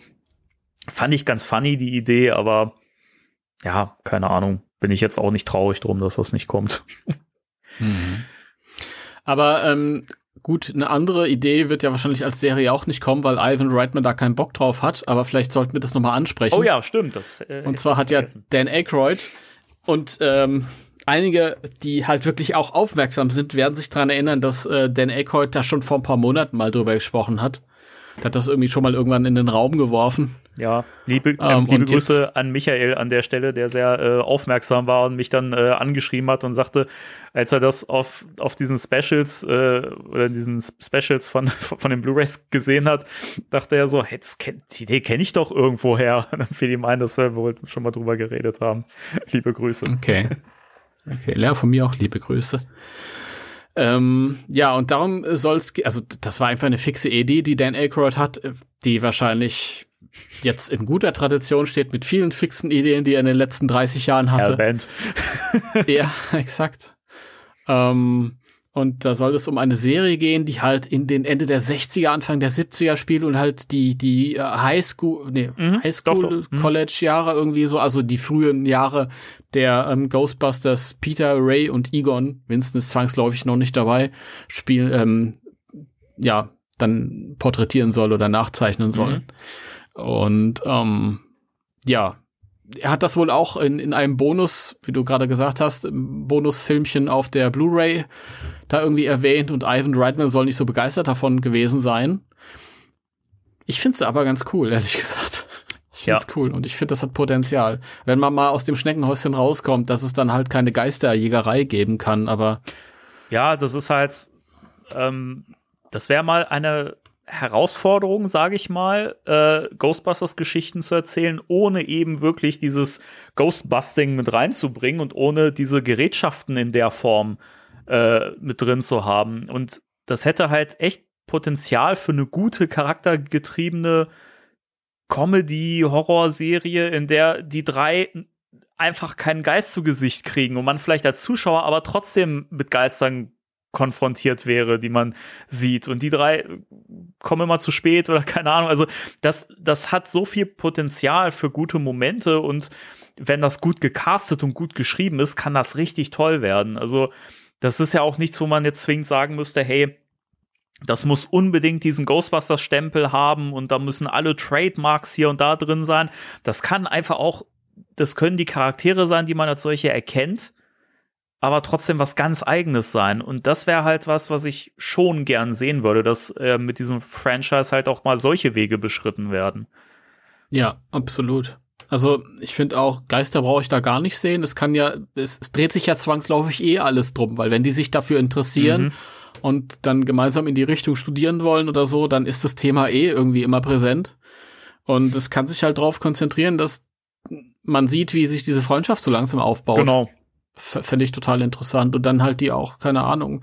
Auch vom, vom zeitlichen Aspekt fände ich es interessant, mir einfach ähm, zu sagen, so später 60er, Anfang 70er ist eine ganz andere Welt halt irgendwie ja. auch. Ähm, das so seltsam es klingt, aber es, das gibt dem Ganzen auch wieder ein bisschen was Frisches halt irgendwie mit, mit rein. Wenn man vielleicht die Musik mit, äh, mit äh, reinspielt. Das haben wir jetzt bei dem letzten Film schon gesehen, dass äh, dass ältere Musik äh, sich da auch gut einfügen kann. Ja, zumal, zumal die 70er ja durchaus auch so ein, so ein, so ein, glaube ich, so einen kleinen Boom auch im Paranormalen, zumindest in den USA, ausgelöst haben. Also das war ja, sehr guter Punkt. Das war ja eine Zeit, wo das auch sehr, sehr, sehr beliebt war und teilweise auch so ein bisschen Mainstream geworden ist. Und das hätte echt Potenzial. Also das, das kann man alles sinnvoll nutzen. Und gerade ähm, wenn Dan Aykroyd da zumindest mit dran arbeiten würde, er hat ja nun mal auch ein bisschen die Expertise dafür durch seinen Vater und das Buch, was der ja auch geschrieben hat und so. Ich, also, das wäre eine Idee, da fände ich es schade, wenn die vom Tisch wäre, weil das, wenn da, wenn sich da jemand ähm, irgendwie dran klinken würde, der das gut schreiben, gut umsetzen kann, dann kann das fantastisch werden. Absolut. Also das ist auch äh, ein schöner Punkt, den du da jetzt genannt hast. Ich wollte dich unterbrechen, um dir zu sagen, dass ich, dass das richtig ist und ich das auch so sehe. Das kannst du gerne machen. Ich, äh, ich, ich mag es, wenn man mir recht gibt. Ich habe sogar, ich habe sogar gemacht, glaube ich. ähm, ich habe so eine Atmer von dir benutzt, um zu sagen, ist ein guter Punkt. äh, ja, und dann ist es natürlich so, so späte 60er, Anfang 70er ist natürlich auch so die, die Sturm- und Drangzeit von, von dieser Generation gewesen, von Bill Murray und Dan Aykroyd, wo sie die jungen Wilden waren mhm. und wo sie halt voll im Leben standen oder durchgestartet sind und vielleicht auch auf der einen oder anderen Wolke geflogen sind durch Fremdsubstanzen und so. Und, aber ich glaube, die, die, da ist auf jeden Fall eine Connection von der kreativen Seite in die Richtung. Ja. Ähm, also ich würde jetzt mutmaßen, wenn, wenn wirklich Dan Aykroyd selber noch mal was schreiben würde, könnte er wahrscheinlich in die Richtung besser was machen, als wenn er jetzt äh, als Schreiber irgendwas weiterschreiben würde, was, was jetzt mit dem letzten Film stattgefunden ja. hat. Weil das ist halt immer auch schwierig, wenn man halt irgendwie 70 ist und dann halt irgendwie für sehr junge Menschen schreibt. Das klingt nie, oft nicht richtig. Ja, also ich ja. glaube auch, aber wenn, wenn er das mit jemandem Co. schreiben würde, ich, also keine Ahnung, das wäre was, da könnte ich mich so für begeistern, da hätte ich so Bock drauf, auf so eine Serie. Mal gucken. Ja. Und die können ja, die können ja die ganze Zeit äh, irgendwelche Experimente durchführen mhm. und so. Das haben wir ja damals bei diesen, bei diesen Legion Minicomic, bei dieser Minicomic-Reihe gesehen, wo es auch diesen kleinen Rückblick gab. Okay, die hatten so eine, so eine Mega-Maschine. Das muss ja jetzt nicht so sein, aber halt so kleine Experimentchen halt, wo immer irgendwie Sachen angedeutet werden. Und sie stehen ja kurz immer vorm Durchbruch, irgendwas mhm. zu erleben oder zu sehen, aber es findet halt nicht statt. Ja, und du kannst halt viele neue Figuren da reinbringen, die vielleicht mal deren Wege gekreuzt haben, vielleicht auch mal mit denen früher befreundet waren und vielleicht mit denen zusammen auch die Experimente gemacht haben. Ich meine, das ist ja das Schöne an dem Originalfilm.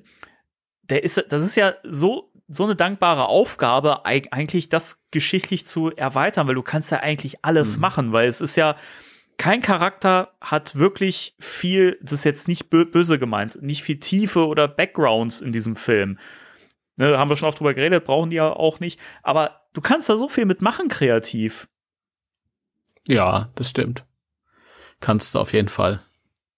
Das kannst du auf jeden Fall und ähm, ich meine, auch hier wieder, ich hatte ja ein großes Problem mit, mit dem, mit, wo, wo, wo mit Kelly und diesem Hintergrund und diese familiäre Situation, auch sowas könnte, könnte doch nochmal aufgegriffen ja. werden. Ne? Wenn ich jetzt ähm, an einen Zeitpunkt von vor dem ersten Film zurückkehre und dann halt irgendwann was schreibe, was dann irgendwie auch zum ersten passt und so. Also da gibt es ganz viele Möglichkeiten, ähm, das alles nochmal zu erweitern. Ja, das ist ja das Schöne an an Serien, wo du halt den Vorteil hast, du kannst da einfach viel mehr mitmachen. Du hast viel mehr erzählerische Möglichkeiten. Ja.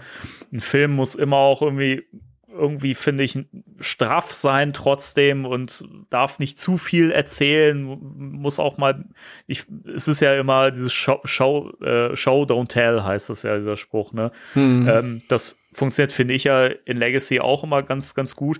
Aber es ist natürlich auch, wie du schon, schon schon sagst, diese ganzen Geheimnisse, diese ungeklärten Dinge und sowas, das gibt so viel Stoff her für weitere Geschichten und das könnte man natürlich in Serienform alles hervorragend erzählen und näher beleuchten. Trevor könnte noch ein bisschen mehr ausgearbeitet werden in der Serie. Über Podcast weißt du ja im Prinzip auch sonst nichts. Du weißt nicht, wer die Eltern sind. Du weißt ja gar nicht, wer, wer den im Film aus dem Knast abgeholt hat. Du siehst die Der ja nicht. Ne? Also der wohnt auch mit auf dem Farmhaus.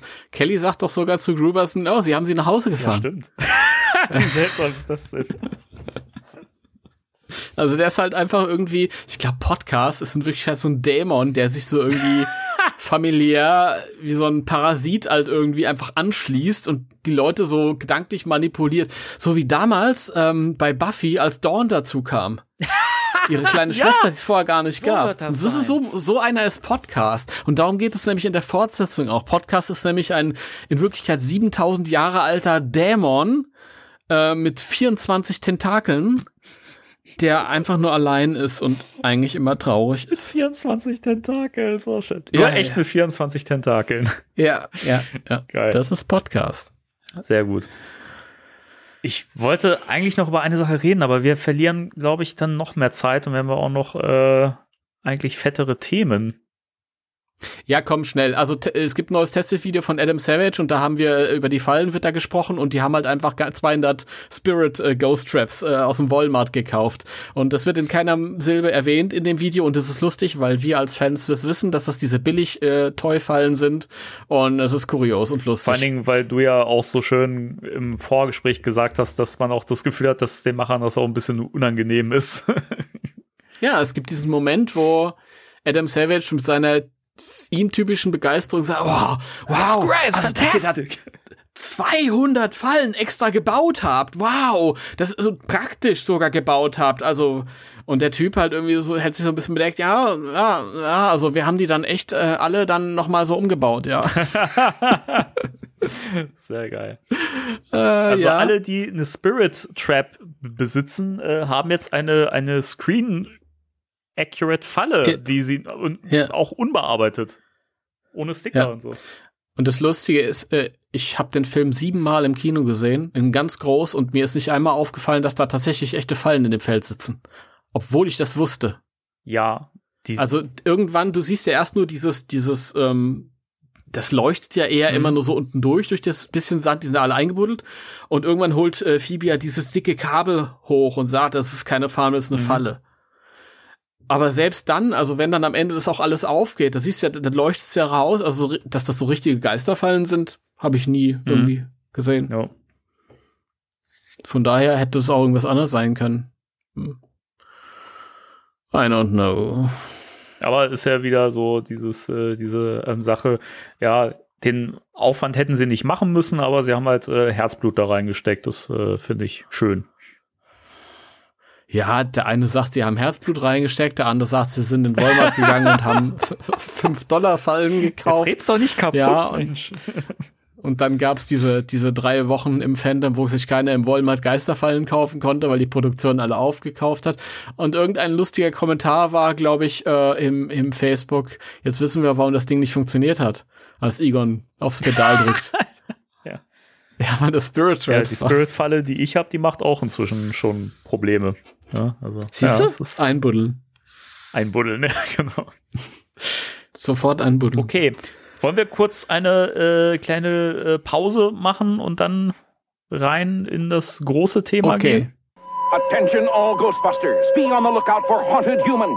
Wanted, Granny Gross. She's no sweet old lady. Wanted, Tombstone Tackle. He's no hero. Wanted, ex-cop. He's not on your side. To catch these ghosts, you need the real Ghostbusters. There's Peter, Egon, Winston, Ray. Each sold separately. They're running out fast. So, hallo zurück. Und jetzt starten wir mit unserem Double Feature. Double Feature. Ja, das war ja, das war ja eh, also das war ja eine wunderschöne Idee von dir, Timo. Da, äh, Das stimmt. Da war ich äh, echt baff, so. Also nicht, weil, Zu Recht. also nicht, weil du eine ne gute Idee hast, so. Das kommt ja aber auch. öfter vor, aber auch. Ähm, Richtig. Aber weil es halt auch so schön gepasst hat, weil wir besprechen ja heute, wie man am Cover sieht, und trotzdem erwähnen wir es immer. Einfach für uns. Äh, besprechen wir die Folge äh, von The Real Ghostbusters äh, Janine, die Geisterjägerin. Heißt sie im Deutschen so? Ich habe gerade nur den, den Or Originaltitel vor Augen. Wir besprechen. Unser Thema der Woche ist unter anderem die Folge. Janine, die Geister. Heißt sie so? Hä? Ja. Ich habe doch nur wir den, besprechen, den Originaltitel gerade vor Augen. wir besprechen Janine, die Geisterjägerin oder Janine Melnitz Ghostbuster. Ja, das, genau, das ist der Titel. Genau, und äh, weil es so schön passt, ähm, machen wir ja auch direkt mit unserer Comic-Besprechung dann weiter, ähm, wo wir über Get Real reden, was ja das Crossover zwischen den Prime Ghostbusters, also den Film Ghostbusters quasi, und den äh, Zeichentrick äh, Gegenparts ist. Und das wurde ja clevererweise von dem Herrn Burnham so geschrieben, dass es, dass die Storyline innerhalb dieser Folge stattgefunden hat. Und das finde ich total schön, weil das passt alles so gut zusammen. Und deswegen haben, äh, hat äh, Timo gesagt, so, komm, wir machen das jetzt so. Und habe ich gesagt, ja, okay, Meister. Und jetzt sitzen wir hier. ja, Wollen wir, jetzt sitzen wir wollen wir hier. kurz zusammenfassen, worum es in der Folge geht? Ja. Soll ich das machen? Ja, machen wir bitte. Okay. so schön. Ähm, also, ähm, bei Janine Melnitz spukt es zu Hause, aber das ist gerade ähm, nichts Besonderes, weil es zurzeit in New York ganz äh, oft spukt und ganz viel spukt mal wieder. Ähm, die Ghostbusters vermuten eine große Geisterpräsenz, wie damals bei Gonen oder Goza. Einige werden ihn auch als Goza kennen, Mhm. ja. Ähm, und die Ghostbusters sagen, ja, liebe Janine, wir sind Arschlöcher. Du kommst nach der Reihe nach irgendwann. Und dann sagt sich Janine, okay, wenn die so viel zu tun haben, dann ähm, probiere ich das selbst mal. Dann zieht sie mit äh, Slimer los in ihre Wohnung, wo sie dann äh, unter großen Mühen, aber erfolgreich, äh, eine kleine Bande Geister einfangen kann. Zurück im Hauptquartier stellt sie fest, dass die Ghostbusters bei einer ihrer Geisterjagden äh, verschwunden sind. Äh, und zwar ist die große Bronzestatue des Atlas äh, lebendig geworden und hat sie irgendwo hinweg teleportiert, geschossen. Die sind verschwunden auf jeden Fall. Und Janine muss jetzt äh, herausfinden, wo die Ghostbusters hin sind. Ähm, deswegen schickt sie Slimer quasi als Spion in den Verbannungscontainer hinein, der dann rausfindet, dass ein böser Geist namens Prodius, der im Original Proteus heißt und auch einen mythologischen Hintergrund heißt, aber im Deutschen Prodius, ähm, also der steckt hinter allem und äh, dem besucht sie dann auch in einem Hochhaus, wo sie dann alles zerschießt und die Geisterjäger rettet. Sozusagen. Ja, schön. Das war eine, eine, eine, eine, eine etwas holprige Ach, die war Zusammenfassung. doch gut. Ja, Ich hätte es äh, nicht besser machen können. doch, Nee, ich doch. fand das sehr, sehr schön. Ähm, Ja. ja, grundsätzlich finde ich eine sehr starke Folge. Zum einen, zum einen äh, wegen äh, der Animation. Oh ja. Gehört mit zu den besten. Ich finde, das sieht alles toll Ja. aus. Alles so, so detailreich, weißt du, die, die äh, Uni ähm, Uniformen haben. Du siehst auch die Falten in den Uniformen, also es ist alles richtig detailreich äh, gezeichnet und das finde ich total schön. Geister sehen toll aus. Einziger Knackpunkt bei der Folge für, für mich im Deutschen und im O-Ton ist das Sounddesign der Folge. Das ist irgendwie merkwürdig. Weil die Sounds sehr, sehr leise sind. Okay, das ist mir jetzt gar nicht aufgefallen. Na toll. Keine Ahnung. Da kann ich nichts zu sagen. Ich habe die heute zweimal gesehen, I don't know. Alles, was mir am seltsam am Sounddesign also Design aufgefallen ist, ist jedes Mal, bevor Janine ihre Wohnung betritt, ähm, äh, hört man ihre Schritte und es sind, es sind keine Schritte. Klock, klock, klock. Das ist irgendwie komisch. Keine Ahnung. Ich will über die Animation reden, sie ist so schön. Ja, leg los. Ich lege los. Und zwar ist ja die Serie, später wurde die äh, Produktion bei den schlechten äh, Seasons nach Korea verlegt. Das hat man dann irgendwann gemerkt, als das dann sch schlamprig und schludrig wurde. Aber das hier ist äh, japanische ähm, Animationskunst auf höchstem Niveau. Wunderbar, sieht auch heute noch gut Ja. aus. Natürlich kannst du jetzt nicht mit Studio Ghibli-Film mithalten, aber für eine Fernsehproduktion der 80er mega geil. Und ich finde, diesen Anime-Einfluss, den sieht man halt auch ähm, wunderbar in den Szenen in Janines Wohnung, wo sie halt auch mal ohne Brille zu sehen ist und ohne Make-up zu sehen ist. Und gerade in der Szene, wo sie jetzt aus dem Bett aufsteht und wo sie in die Dusche geht und so, ähm, da sieht sie halt wie eine reinrassige Anime-Figur Ja. aus. Da, da wird einem halt wirklich bewusst, wo der Hase, also wo das Ganze herkommt Ja, halt stimmt. und warum das so gut aussieht. Und die verstehen halt einfach was. Das ist ein Volk, die haben von Animation Ahnung. Ja. Und ähm, ja. Und die Wohnung, ist, ich, ich ich finde das auch schön, dass man mal ein bisschen was sieht von, von ihrer Wohnung. Ja? Generell mal vom Privat. Ich bin, ich finde es immer geil. Es ist immer dasselbe, was ich erzähle. Aber wenn man mal ein bisschen mehr über die Person erfährt, sonst normalerweise, wenn da halt andere Familienmitglieder dazukommen halt und, und, aber hier ist halt einfach mal ein Stück, dass man halt irgendwie die, die Person nach Hause begleiten kann, auch wenn die Wohnung ein bisschen kahl ausschaut. Aber Ja. und faszinierend groß. Ich weiß nicht, wie man sowas finanzieren kann mit dem mickrigen Gehalt, über den, das sie immer klagt. Aber Na gut, sie haben ja momentan recht viel und gut zu tun. Vielleicht äh, hat hat sie ja zwischendurch eine Gehaltserhöhung bekommen. ihr wird am Ende eine Ja, versprochen. vielleicht ist das ja die nächste. Ja, das kann sein. Also dann ist die. Aber gut, das ist Amerika. Das gehört zum guten Ton, dass man sich bis zum geht nicht mehr verschuldet mit Kreditkarten. Vielleicht hat sie ja so die Wohnung finanziert. Bisher, I don't know. ja. Ja.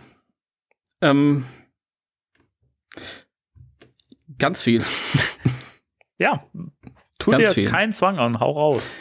Ja, ich liebe ja Frauen, also die Janine-Figur mag ich auf, auf jeden Fall.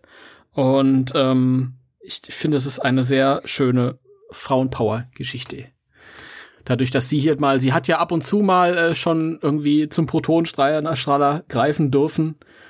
Ähm, und das ist eine Geschichte davon. Und ich mag das aber äh, hier, wie es, wie es gemacht wird, weil sie halt auch. Ich mag, ich finde find diesen braunen Dress cool, den sie mhm. trägt. Das ist ja offensichtlich von Peter eine Uniform. Und später hat man ja irgendwie gesagt, okay, die kriegt ihren eigenen Dress, aber das muss dann eine pinke Uniform sein, weil es ist ja ein Mädchen. Ja, also als die Serie dann bei diesen Klischees angekommen war und äh, eben nicht mehr so toll lief, da musste das Mädchen halt pink tragen. Und hier war es halt einfach noch, ich nehme das, was, was da im Schrank hängt. Mhm. Finde ich, finde ich irgendwie viel cooler. Und ähm, ja. Und ich mag halt auch diese, diesen Kontrast zwischen, zwischen ihr, die sie halt als Frau quasi in der Folge jetzt die letzte Instanz ist und die Jungs halt retten kann und ähm, die diabolische Gegenfigur, die dann halt irgendwie so wie die die Männlichkeit an sich ausschaut halt irgendwie. Das ist ja schon so ein He-Man-Typ. Ja, total. Ja. Und ähm, dieser, dieser Konflikt halt irgendwie. Aber dass es hier subtil ist, das ist so ein bisschen subtiler und eleganter als, als zum Beispiel beim Reboot, wo es so in your face war. Ähm, mhm. Das finde ich immer schön. Ja. Also großartig, ich bin ein großer Freund. Aber allerdings auch hier wieder explizit in der deutschen Version. Ja, ja. würde ich auch sagen. Ja. Weil ich brauche meine Dorette Hugo als Janine. Ja, das ist mir auch heute wieder aufgefallen, als ich da ähm, zwischen äh, O-Ton und der deutschen Synchro hin und her geschaltet habe, einfach um an manchen Stellen noch zu gucken, was da gesagt wird und so im Original. Es ist wirklich den O-Ton finde ich so schwierig zu gucken, weil ähm, die deutsche Fassung einfach so gut gesprochen ist und du ja merkst, dass die Sprecher auch Bock hatten und Spaß dran hatten und auch echt so ein bisschen richtig mitgespielt haben quasi. Und im O-Ton klingt es halt schon sehr, sehr aufgesagt. Und das finde ich so schade. Es ist so wahnsinnig trocken. Und im Deutschen ist das alles so, weiß ich, es hat so, so, so eine Frische und ich finde, es reißt dann, dann auch mehr mit. Also das, das ist eine Folge, wo das auch wirklich sehr deutlich ist, weil es passiert auch so wahnsinnig viel in der Folge, aber trotzdem ist es im O-Ton einfach nicht so mitreißend. Und im Deutschen ja. bist du bist du da so drin und wirst da so in die nächste Szene geschmissen und hier und da und ähm, also die die Synchro ist wirklich über jeden Zweifel erhaben und äh, das also heute undenkbar so eine gute Synchro finde ich. Das stimmt, ja. Das ist wirklich wahr. Nee, also ist mir, ich, ich, das waren ja damals alles junge Männer bei uns irgendwie, die hatten richtig Spaß daran. Lustig. Ich habe jetzt neulich wieder, ich äh, verfuhr, folge bei YouTube so einen Kanal, der heißt die Mediapaten. Die haben immer äh, Interviews mit so Synchronsprechern. Und die hatten jetzt neulich ein Interview mit äh, Benjamin Völz, der den Egon gesprochen hat. Und ähm, von dem heißt es immer oder munkelt man, wenn man so mit den anderen spricht, ja, der hat, der wird da nicht so gern drauf angesprochen oder so und ja, das ist lang her und Jugendsünde und so. Und ähm, dann wird er aber irgendwann mal gefragt in diesem neuen Interview, ja, ähm, was, was waren denn so ihre liebsten Animationsarbeiten? Und dann meint er irgendwie an einer Stelle, ja, ähm, ich habe ja bei Ghostbusters den Dr. Egan Spengler Ach, gesprochen. Cool. Was ich, was ich geil fand, dass er dann in dieser ausführlich, der, der Dr. Egan Spengler, ja. dass er nicht gesagt hat, ich habe ja damals diesen Egon gesprochen oder so in dieser einen Serie und hat, ich weiß noch, da sagt er so, ja, ähm, das war die, der Club der toten Dichter in lustig. was ich witzig fand. Und was mir nicht klar war, das äh, war wohl, dass tatsächlich in der deutschen Version von der Club der toten Dichter die ganzen Real Ghostbusters Ghostbusters-Sprecher auch zu hören ja. waren. Ja, ich habe den nie gesehen, keine Ahnung. Der ist toll. Ich, ich konnte den nicht gucken, Danny, weil das erste Mal als Ghostbusters 2 im Fernsehen lief auf Sat 1, Grüße an Robert, äh, nochmal, ähm, äh, lief halt auf einem anderen Kanal der Club der Toten Dichter und der war Tagestipp und da war ich so böse, dass ich den 30 Jahre wow, nicht geguckt habe. Fantastischer Film, ja. wirklich. ja, unbedingt nachholen, der ist so schön. Ich, ich, ich hole ihn jetzt nach, ich hole ihn jetzt nach. Ja. Aber nicht dann beschweren, dass ich die Box wieder nicht aufgemacht habe. Ich muss jetzt der Club der Toten Dichter gucken. Ja. Kleiner Abstecher. Ich freue mich ja immer, wenn, wenn, also das haben auch, ja gut, das geht jetzt nicht speziell um diese, um diese Folge, aber hat auch der Oliver Rohrberg, der den, äh, Rohrberg, ich sag immer Rohrberg, Rohrbeck, der den Ray gesprochen hat, mit dem ähm, konnte ich sogar mal persönlich reden. Das war sehr schön. Ich auch. So, ja, ja, auch, ja. Wegen drei Fragezeichen oder Nee, oder der was? war, ähm, also Bela B. von den Ärzten hat ja mal dieses äh, Live-Hörspiel ge ah. ge gemacht, äh, Satana, noch warm und schon Sand drauf. Und da hat ja Oliver Rohrbeck auch mehrere Rollen gesprochen. Und mhm. am Schluss gab es dann halt noch eine fette Autogrammrunde mit dem Cast und der Band, die, die da ja auch dann noch gespielt hat und sowas, ne? Die gehört ja auch mit dazu. Und ähm, da konnte man ja auch so ein bisschen, äh, bisschen reden, also zumindest ein bisschen, ne? Und der war so nett und sympathisch und der wirkt so auf dem Boden geblieben und das war so schön irgendwie. Also es hat echt Spaß gemacht. Ich mag den so gerne. Also auch als, als Sprecher natürlich, seine Stimme finde ich toll, aber ist auch einfach, wenn du den auch so in Interviews siehst und hörst und so, das weiß ich, der, der wirkt einfach so normal. So, das, der wirkt nicht so wie, hey, ich bin eine Synchron- und äh, Hörspiellegende und bin schon seit zig Jahren dabei und guck mal, wie groß ich bin, sondern der wirkt einfach wie so der nette Typ von nebenan einfach. Und das halt im besten Sinne. Ja, das stimmt. Ja, ich vergaß das mit äh, Bela B. Das hat es, glaube ich, mal erzählt. Aber ich glaube, die kennen sich auch von früher so aus Punk-Zeiten noch irgendwie. Ich glaube auch, ja. Ja, das früher, Oliver Rohrbeck hat auch damals einen Irokesen gehabt und alles in den 80ern. Das war Wilde lustig. Zeit. Nee. Ja, und dann, ich weiß nicht, ähm, da hat er halt erzählt, ja, die haben da damals ihren Spaß des Lebens gehabt, wenn sie da ins Studio gekommen sind und der Nikolaus Böll, also damals Wilke hieß der noch, der den Winston gesprochen hat, der kam dann immer, hat sich immer bauchlinks auf den Boden gelegt und erstmal Zeitung gelesen und so und ich habe auch so ein paar Bilder gesehen, so ein paar Gruppenbilder von denen und die scheinen echt mega Spaß gehabt zu haben. Und du merkst das ja. halt. Und bei den Amis äh, hast immer so das Gefühl, die haben das um 23 Uhr nachts aufgenommen. Die Animation war nicht fertig, also die hatten auch nichts, wo sie sich eine Vorstelle machen könnten. Und dann haben die halt, hey, das ist ja echt blöd, dass da hinten das Auto gerade explodiert, ja. Wir könnten ja sterben.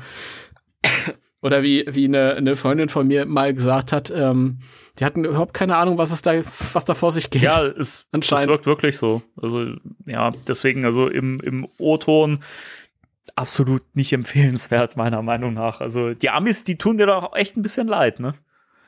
Ja. Das stimmt. Die, aber sie wissen es ja nicht besser und sie lieben ihre Synchro auch. Natürlich, natürlich. Ja, es ist halt, Vielleicht würden wir auch denken, wenn wir ähm, Amerikaner wären, würden mal in die deutsche Version reinhören, mein Gott, ist das hektisch und die klingen alle viel zu jung. ja, man weiß es nicht. Klar, es ist ja auch immer die Sache, womit man so aufgewachsen ist. Solange es nicht die VHS-Synchro ist mancher Folgen, ist das vollkommen okay. Ja, das stimmt. Aber Danny, ja, bitte. ich habe mal eine Frage ja. an dich. Was, was hältst du denn von äh, der Situation, also von der Tatsache, dass Janine, die, die ihre Arbeitgeber fragt, ob sie mal die Bude klären können und die sagen, nee, du kommst erst später dran. Ist das nicht arschig? Irgendwie schon, ja. Das geht nicht, oder? Das geht nicht. Ich finde das frech. Ich finde das richtig frech. Sie, ist lustig, ist, ähm, sie sagt dann, ja, aber ich dachte, ich arbeite ja für die Geisterjäger, also ist es vielleicht kein Problem. Und dann sagt Igor noch, ja, aber bedauerlicherweise ist ganz New York mit dieser Situation konfrontiert. Und ich denke mir, ganz New York arbeitet für euch? Was, was habt ihr denn für Größenwahn? Aber ich weiß nicht, ich finde das, keine Ahnung, also normalerweise, ich meine, die sind ja jetzt nicht nur irgendwie Kollegen, Kolleginnen, sondern, weiß ich nicht, eigentlich hat man ja immer das Gefühl, das ist ja auch irgendwie ein bisschen, bisschen Freundschaft äh, und so mit drin. Und gerade, und gerade Egon sollte ja eigentlich mal langsam geschnallt haben, dass äh, Janine ja auch ein bisschen mehr für ihn empfindet und so und äh, ne, und, weißt, da kann er sich mal ein bisschen ins Zeug legen, weißt du? Der Arsch. Ja, das ist, es ist einfach nicht in Ordnung an der Stelle. Sie sind ja am Ende ein, aber das ist nicht in Ordnung. Nee. Ähm, was ich auch schön fand, das wollte ich unbedingt erwähnen in dem Podcast, weil es mir heute zweimal zum Lachen. Äh, irgendwann wird aufgezählt, was die für, für Aufträge noch alles haben und äh, im UN-Gebäude spukt's äh, oder gibt's geisterhafte Geiselnehmer, die ihre ähm, eigenen Rechte einfordern. Ja. was ich geil das finde. Ist so. Und das ist sowieso was, darüber wird nie gesprochen. Sollten Geister, zumindest Geister von Menschen, nicht auch irgendwie äh, Menschenrechte haben oder irgendwie mhm. sowas? Ja, also. Das, das wäre übrigens, das ist auch so ein Ding, das könnte man in Zukunft auch in Serien und Filmen auch mal irgendwie zum Thema machen, wenn das jetzt wirklich irgendwie so, so all, allgemein bekannt ist, es gibt Geister und so weiter. Ich fände das spannend. Das hätte echt irgendwie Potenzial. Das, das, das haben sie äh, im, in dem Fanfilm Return of the Ghostbusters ist das ein Thema. Das ist so ein Subplot. Da gibt's überall äh, so Menschenmengen, die da mit, mit so Schildern rum und Geister haben auch Rechte und so und die Ghostbusters geraten total in Ungnade. ich finde das total spannend, ehrlich gesagt. Also das. Ja, es ist, es ist auch wirklich cool, weil dann kommt auch irgendwann so ein Bösewicht, äh, der halt sich so eine Geisterfalle klaut und dann halt irgendwie, der, der muss für irgendein Amulett oder so braucht er Seelen. Also ich spoiler dich jetzt Ja, einfach mal. und dann äh, zieht er halt mit dieser Geisterfalle rum und fordert die Leute auf, da direkt reinzuschauen. Es wird so ein bisschen spielerisch damit umgegangen und dann s- saugt er die Seelen quasi aus den Augen raus und so ist ein bisschen albern. Aber ähm, das fällt dann natürlich auf die Geisterjäger zurück, auf die Ghostbusters und äh, die geraten dann noch mehr ins Kreuzfeuer. Und ja, und ich glaube, an irgendeiner Stelle ist auch eine Fernsehreporterin bei denen im Hauptquartier und äh, da läuft irgendwie alles schief, weil sie sich blamieren Mhm. und die versucht sie auch so ein bisschen festzunageln, wie, ja, aber ist das denn moralisch in Ordnung, wenn du einfach irgendwelche Geister einfängst und weißt gar nicht, ob die, woran machst du es dann fest, welche du einfängst und welche nicht? Und dann meinen sie halt auch so, ja, so in erster Linie fangen wir ja böse Geister ein. Und dann schwenkt so die Kamera zur Seite, wo die Freddy, äh, Freddy Krüger Klamotten an der Wand hängen, weil vorher haben sie ja Freddy Ja. versus Jason gedreht irgendwie. Aber ist schon interessant. Ist lustig, dass das ein Fanfilm irgendwie aufmachen musste, das Thema. Hast du eben gerade Ja. gesagt, dass sie Freddy vs. Jason gedreht haben? Ja. Nee, nicht Freddy vs. Jason, Freddy vs. Ghostbusters, entschuldigt wow, bitte. krass, Freddy vs. okay. Jason, das, das, das haben andere gedreht. Entschuldigt bitte. Alles gut. Ich fand's, ich fand's nur witzig gerade. Ja, gut, dass du aufgepasst hast, sonst hätten sich die ZuhörerInnen jetzt gedacht, Was? äh, Dann haben die einen Fanfilm gemacht. Alter, leck mich fett. Ja. Eine Sache, die ich noch mal einwerfen wollte, was ich total schön finde, ähm, ich finde, das ist alles so nachvollziehbar, in Anführungszeichen, geschrieben. Ähm, wie Janine dann halt damit umgeht, dass die Ghostbusters weg sind. Also sie nimmt einen PKE-Meter in die Hand, um dann halt festzustellen, was mache ich denn ja eigentlich? Ich weiß doch gar nicht, wie man das Ding abliest und benutzt. Und das finde ich total schön, dass sie das nicht so geschrieben haben. Sehr, äh, normalerweise in vielen Trickserien wäre es halt so gewesen, ja, ist doch egal, ob das nachvollziehbar ist. So. Und sie nimmt das Ding halt in die Hand und weiß, wie das geht. Und ich finde das schön, dass das hier so thematisiert wird, dass sie gar nicht weiß, was sie tut, sondern auch blind raten muss. Dann kommt sie ja so auf die Idee, hey, vielleicht sind die von ihren eigenen Fallen eingefangen worden. Lass uns doch mal in der, in der im Verbannungscontainer nachschauen und so. Das finde ich so cool, weil das irgendwie nicht so nicht so ist. Hey, warte mal, ich habe da eine Idee. Ich guck mal, wo die zuletzt waren und dann komme ich da auf die Spur und dann finde ich da den Prodius und keine Ahnung. Und weiß ich, das macht total Spaß. Also das ist richtig, richtig gut geschrieben. ja, also sie ist keine Mary Sue sozusagen. Sie Ja. ist am struggeln und äh, ja, hat auch ein bisschen Glück, aber am Schluss steht sie an ihre Ja. Frau. Das ist auf jeden Fall sehr schön, das stimmt. Ja, finde ich auch einen schönen Moment irgendwie. das, was mache ich hier eigentlich? Ich weiß gar nicht, wie das geht. Ja, ist sehr schön.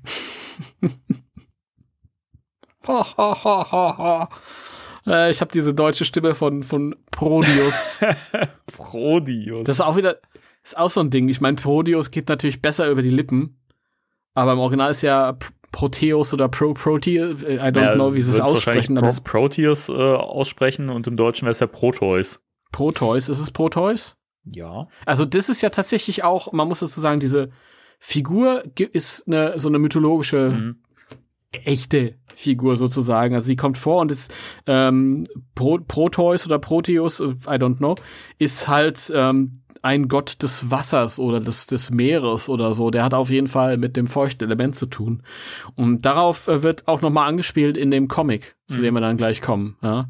Weil da, da, da kommt ja auch diese, diese Seherin, die Schicksalsfee und so, meint dann irgendwann zu ihm, ja, das ist ja seltsam, dass der, dass der alte Mann des Meeres äh, zu mir Mhm. kommt und irgendwie Hilfe einfordert. Das, vielleicht können wir da auch mal rüberspringen zu dem Comic. Irgendwie. Jetzt? Direkt so? Ja, why not? Okay. Why not? Ähm, genau, dann kommen wir jetzt äh, zu IDW-Band Schieß, Schieß mich tot, steht ja nicht drauf, ist ja quasi äh, ein abgeschlossenes Event. Kann, können wir mal kurz drüber sprechen, wie geil der, die Aufmachung von dem Trade Da Paperback wollte ich ist? auf jeden Fall äh, zuerst drüber reden. Also wir sprechen über Okay. Get Real natürlich, ne? Und Ja. ähm, ja, das Cover ist äh, angelehnt an die US-Releases der VHS-Kassetten. Äh, UK ist tatsächlich. Ach so, sind, Englisch, sind es die. UK-Version, Entschuldigung. Ja. Da steht ja, oben drüber steht ja Interdimensional Portal. Ja. Und in ähm, England gab's so eine Kassettenreihe für Kinder, die hieß Magic Window. Oh, sorry, okay, dann habe ich, ich, ich, ich habe das immer mit mit den US-Releases irgendwie. Okay. Ja, wurscht. Englisch ist Englisch. Lass das bloß kein Engländer hören. Und da waren ja auch dann, da waren so tanzende Kinder, die durch dieses, dieses regenbogene Portal getanzt sind und da haben sie ja hier auch die, sehr schön diese Tanzschritte aus dem Musikvideo bei den, bei den Film Ghostbusters und diese, diesen, diesen, ähm, Credits, äh, End-Credits-Tanz der Real Ghostbusters auf der anderen Seite ja finde ich sehr cool. gespiegelt. Ja. Egal. Ich mag generell auch so die, die Zusammenstellung, ähm, wie, also die, die äh, verschiedenen Ghostbuster-Versionen quasi da so neben, nebenher laufen, so in, in Action-Posen und so. Dann siehst du beide Slimer-Versionen drauf, dann diesen, diesen, den Hund mit den drei Köpfen, den äh, Cerberus quasi. Ja, also ist Ja. ja zumindest daran an, angelehnt und so. Ähm, und dann eben äh, Proteus oder Proteus im Hintergrund, der wirklich irgendwie seltsam aussieht. Keine Ahnung. Also der ist so, der ist so detailarm und keine Ahnung, irgendwie, weiß nicht. Sieht Der echt aus. Prodius oder was? Bitte? Der Typ. Der Ja, Prodius ja, oder? sieht halt aus, wie, wie du schon gesagt hast, wie so eine, wie so eine He-Man-Figur irgendwie. Ja, ja. Das ist so, eine, so ein griechischer Gott oder so irgendwie, ich weiß nicht. Also irgendwie. Finde sie schon geil. Das sieht man in seinem Gesichtsausdruck. ich finde das auch schön, dass, es, äh, dass der Comic in ähm, Hi-Fi ist. Also, Dass der Comic in Hi-Fi ist. und, und hinten steht ja auch drauf IDW Home Video. Ja, finde ich auch schön. Und es steht ja auch drauf, Ori Original Soundtrack äh, available on IDW Records, Tapes and Compact Discs. Ja. Super. Also Download dauert noch 30 Jahre. Sehr cool. Ja, Ja. und ähm, wen man ja auch ganz links auf dem Cover sieht, ist ja äh, Ananki oder Ananki, die äh, geheimnisvolle Frau mit der Kapuze, die ja äh, immer wieder auch in der Geschichte auftaucht und ähm, man sieht sie auch mit der mit der Schere des Schicksals. Also sie Ja, sie ist aus, aus einer anderen äh, Really Ghostbusters Folge. genau. Da gibt's, da ist ja sie dabei mit so ein paar äh, Sisters von ihr. Was Ich habe die ganze? Zeit, ich habe die ganze Zeit Ananke oder Ananki, I don't know, wie es ausgesprochen wird. Und irgendwann habe ich die für mich persönlich Anke genannt. Krass. Anke. Ja. Danke. Anke. Danke, Anke, ja. Cool. Ja. Ja, Also- also worum geht's denn im Comic? Willst du? Soll ich? Wer will? Naja, ich, ich, ich kann vielleicht, du kannst vielleicht äh, nachher erzählen, was im Comic vorkommt. Also wir haben uns, äh, ähm, wir erinnern uns, Prodius schickt die Geister ja irgendwo anders hin. Ja, und am Ende der Folge tauchen sie dann wieder auf. Aber was passiert dazwischen? Und sind sie wirklich da gelandet, wo er sie haben wollte? Und das erklärt dieses Comic. Aber viel schöner als ich kann das der Danny erklären. Also der Comic setzt im Prinzip, also in den USA waren es halt vier äh, Hefte, die hier jetzt in diesem schönen Trade Paperback äh, zusammengestellt sind. Und ähm, im Prinzip startet der Comic äh, da, wo die Ghostbusters in der Folge äh, auf diese Bronzestatue treffen von Atlas und dann eben entsprechend äh, äh, verschwinden. Hier ist es noch so ein bisschen, so ein bisschen ähm, aufge, aufgepimpt mit so einem Parallelplot, ähm, der so ein bisschen erklärt, warum die Ghostbusters jetzt genau da landen und so weiter und nicht in irgendeiner Höllendimension oder sowas.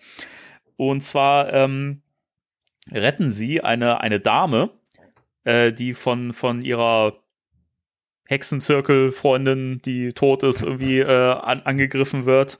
Und die wird halt äh, gerettet von den, von den Ghostbusters und äh, fragt halt, hey, wie kann ich euch denn danken dafür? Und Ray sagt, ach, na, da muss man nicht danken. Peter sagt, ja, Moment, das kostet so und so viel, bla bla bla. Und sie sagen, nein, Quatsch.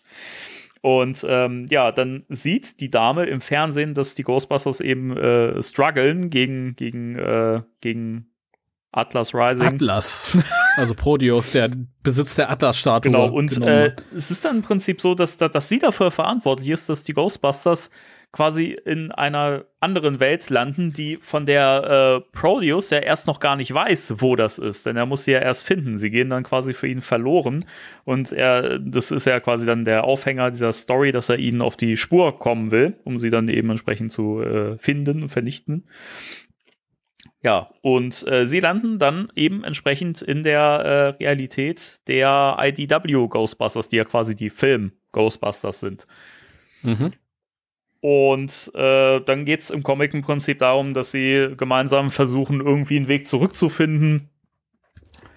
Und äh, am Schluss ist es dann so, dass äh, die Real Ghostbusters wieder in ihrer Welt landen und äh, gegen, gegen Pro Proteus kämpfen müssen quasi, ne? Und äh, der Film Winston versucht ja noch irgendwie hinterher zu gehen und versucht ja noch irgendwie die zu retten.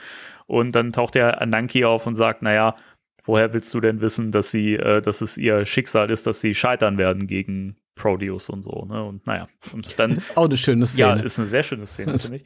Und äh, dann im Prinzip setzt da der Schluss der Zeichentrickfolge ein. Und genau. ja, das ist die Story Also- des Comics.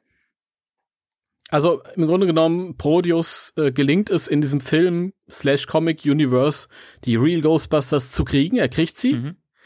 Ähm, und die landen dann halt in dieser Spiegelkammer, aus der, die, die wir aus der, aus der Zeichentrickfolge kennen und dann von da aus werden sie dann von Janine quasi befreit. Ähm, fand ich aber schön, äh, diese Szene, wo die äh, Anke dann zum Winston sagt, zum Vincent sagt, ja, woher willst du wissen, dass das alles für die so schlecht ausgeht? Das ist so ein bisschen so nach dem Motto, es verstößt gegen die kosmischen Gesetze. Ich darf dir eigentlich gar nichts sagen, aber passt Wird schon. alles wird gut. Wird alles gut. Ja, ich weiß Bescheid. Ja, irgendwie schon. Ne? Ah, ich weiß nicht, also ich finde, ich finde Get, Get Real insgesamt im, irgendwie wirklich das bessere Crossover als das erste Turtles Crossover, muss ich Ja. sagen. Die Story ist sehr viel besser.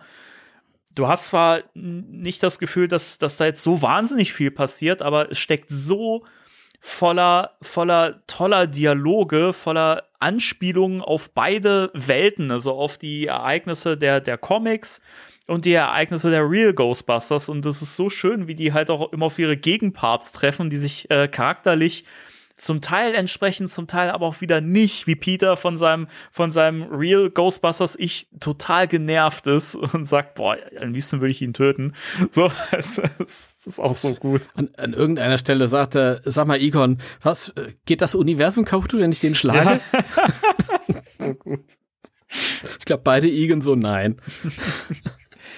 Alles lustig. Also allein, als die sich schon begegnen, ganz am Anfang, die, die Rudy Ghostbusters gehen ja ins Feuerwehrhaus und merken dann, äh, Moment, hey, sieht alles ein bisschen anders aus, ist ja seltsam. Und dann tauchen ja ihre, ihre echten Gegenstücke sozusagen auf und meinen, hey, okay, guck mal hier, was haben wir hier? Industriespionage oder was? Genau.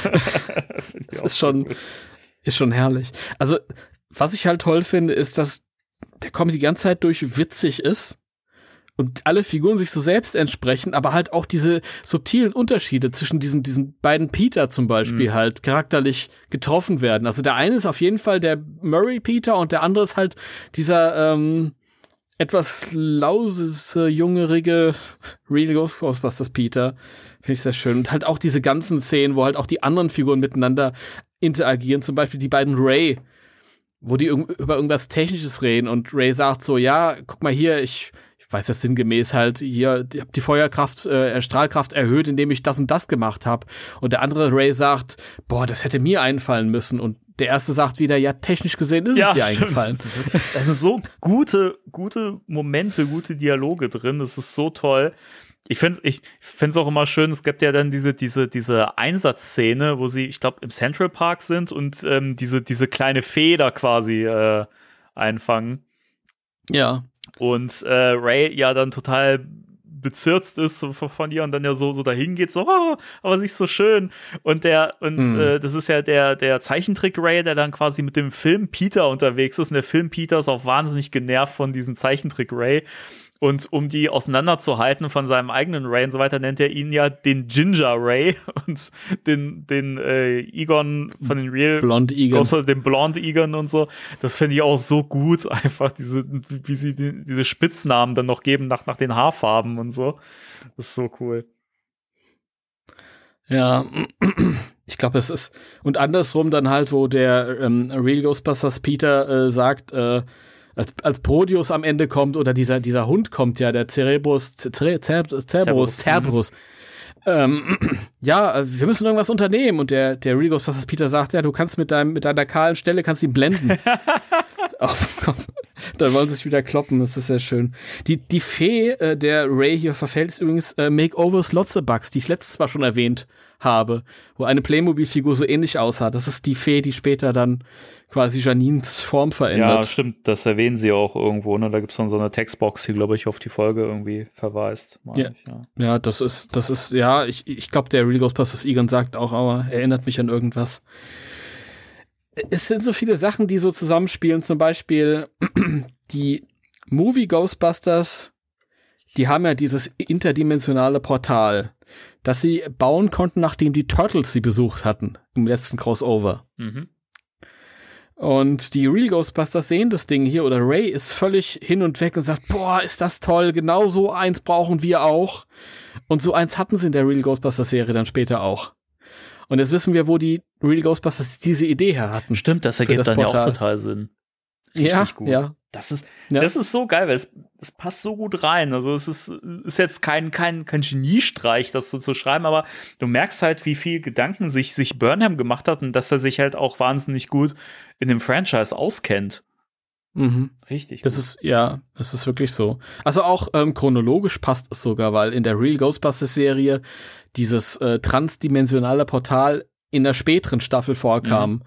Diese Folge, Janine, die Geistjäger, spielt ja in der zweiten Staffel und das kam dann halt später. Also das ist mir auch aufgefallen, ähm, dass hier auf die Zeiten geachtet wurde und so.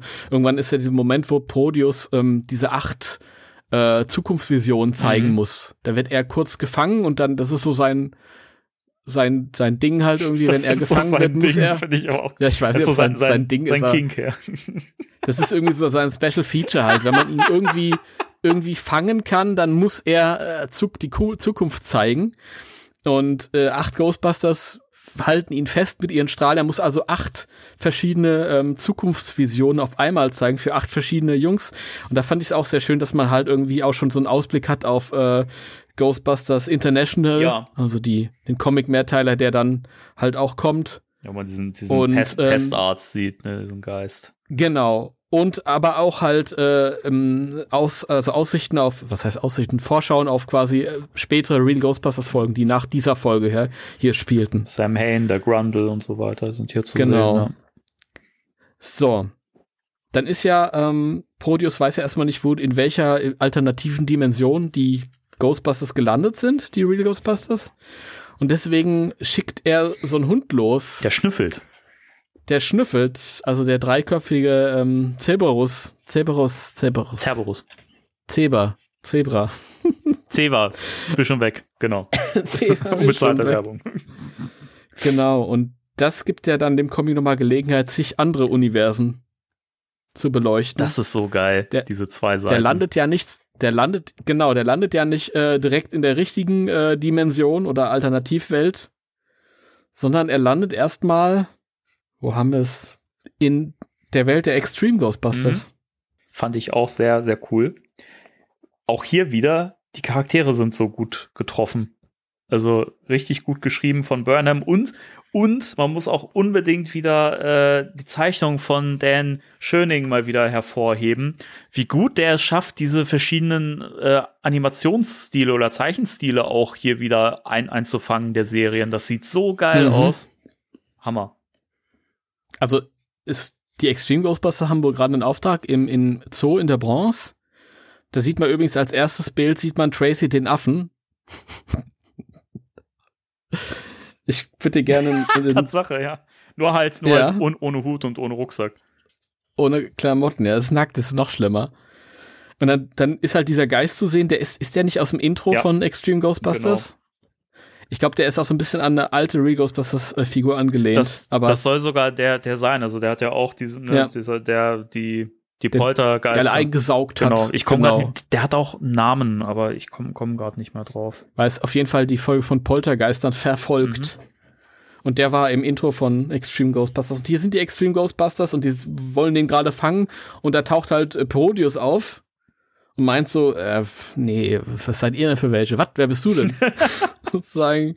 Und verschwindet dann wieder, weil er halt feststellt, das ist die falsche Dimension. Und Garrett so, ja, oh, hm, einfach abhauen, den hatte ich genau da, wo ich da haben wollte. Mhm.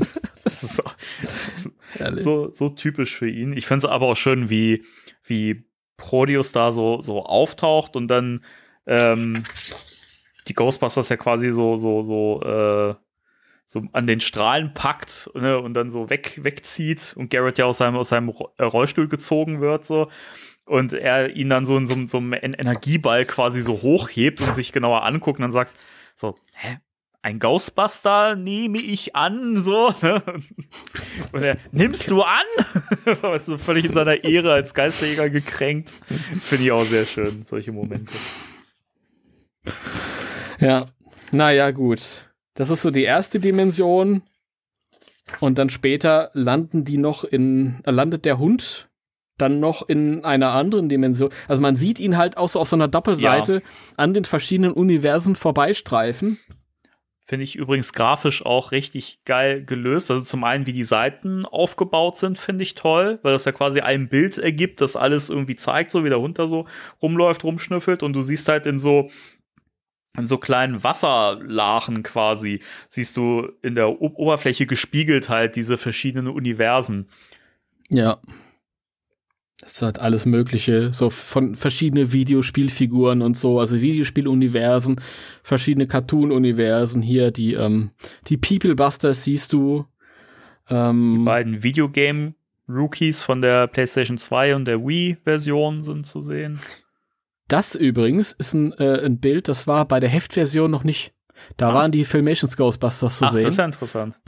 Und als das Paperback rauskam, sind die aus urheberrechtlichen Gründen verschwunden und ersetzt worden durch die Videogame-Rookies. Okay. Ja, interessant. Ja. Ja, du siehst halt, äh, nach unten hin nähert er sich schon da der richtigen Richtung. Da sind schon diese, diese extrem cartoonigen Ghostbusters aus der Slimer-Serie. Mhm. Äh, ja, das ist auf jeden Fall. Ich finde es übrigens auch, übrigens auch sehr, sehr schön, dass man ähm, die, du hast ja noch ein Bild, wo du die, ähm, die Ghostbusters aus dem NES-Spiel New Ghostbusters 2 siehst. finde ich auch super toll. Und äh, aus dem Sega-Spiel oben drüber, ne? Ja, ist Wahnsinn. Es ist, die, da ist wirklich alles mit drin. Auch unter diesen, diesen beiden Wii-Rookies, wie Rookies? Wie Rookies. Da sind ja so, so auch so ein bisschen Anime-artige, wo Egon so groß ist mhm. und Ray steht da in der Mitte und so.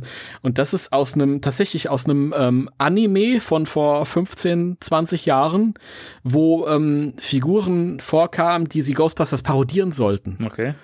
Das kursiert auch so im Internet rum und die haben, glaube ich, Pinguin oder so eingefangen, aber die waren so ein bisschen daran angelehnt. Das waren gar keine Ghostbusters und die sind hier einfach gagmäßig auch mit drin. Ja, also sehr das schön. ist, ist schon sehr liebevoll gemacht. Übrigens ganz unten in der Mitte, das sind ja auch, glaube ich, die die Wii-Figuren, oder? Würde ich jetzt Ach so, ja, genau. Das sind die aus, auch aus der Stylized-Version, äh, also für Wii und PlayStation 2, genau. Und aus äh, und die ja. äh, Nintendo DS-Version. Das entspricht ja auch dem.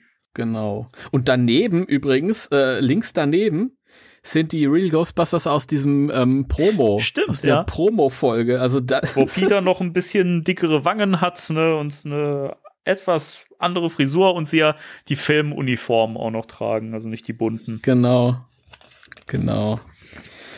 Wahnsinn. Ja, und der Hund schnuppert noch ein bisschen weiter und kommt dann, wo haben wir es dann? Der schnuppert. Kommt, ja, der, der, die nächste Dimension, die er so aufsucht, ist äh, auch noch eine falsche. Das ist die von Sanctum of Slime. Ne? Sanctum of Slime, genau. Ja, die Charaktere, mit denen kann ich irgendwie nicht so richtig was anfangen. Also, weiß ich nicht.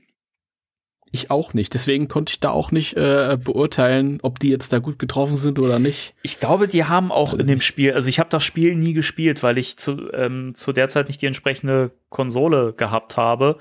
Und ich auch sagen muss, mich hat das null an, angesprochen irgendwie von der Machart mhm. her. Das wurde ja vorher so als, ja, schließt ans, äh, an Ghostbusters The Video Game an, wurde das ja beworben und man dachte so, ey, geil.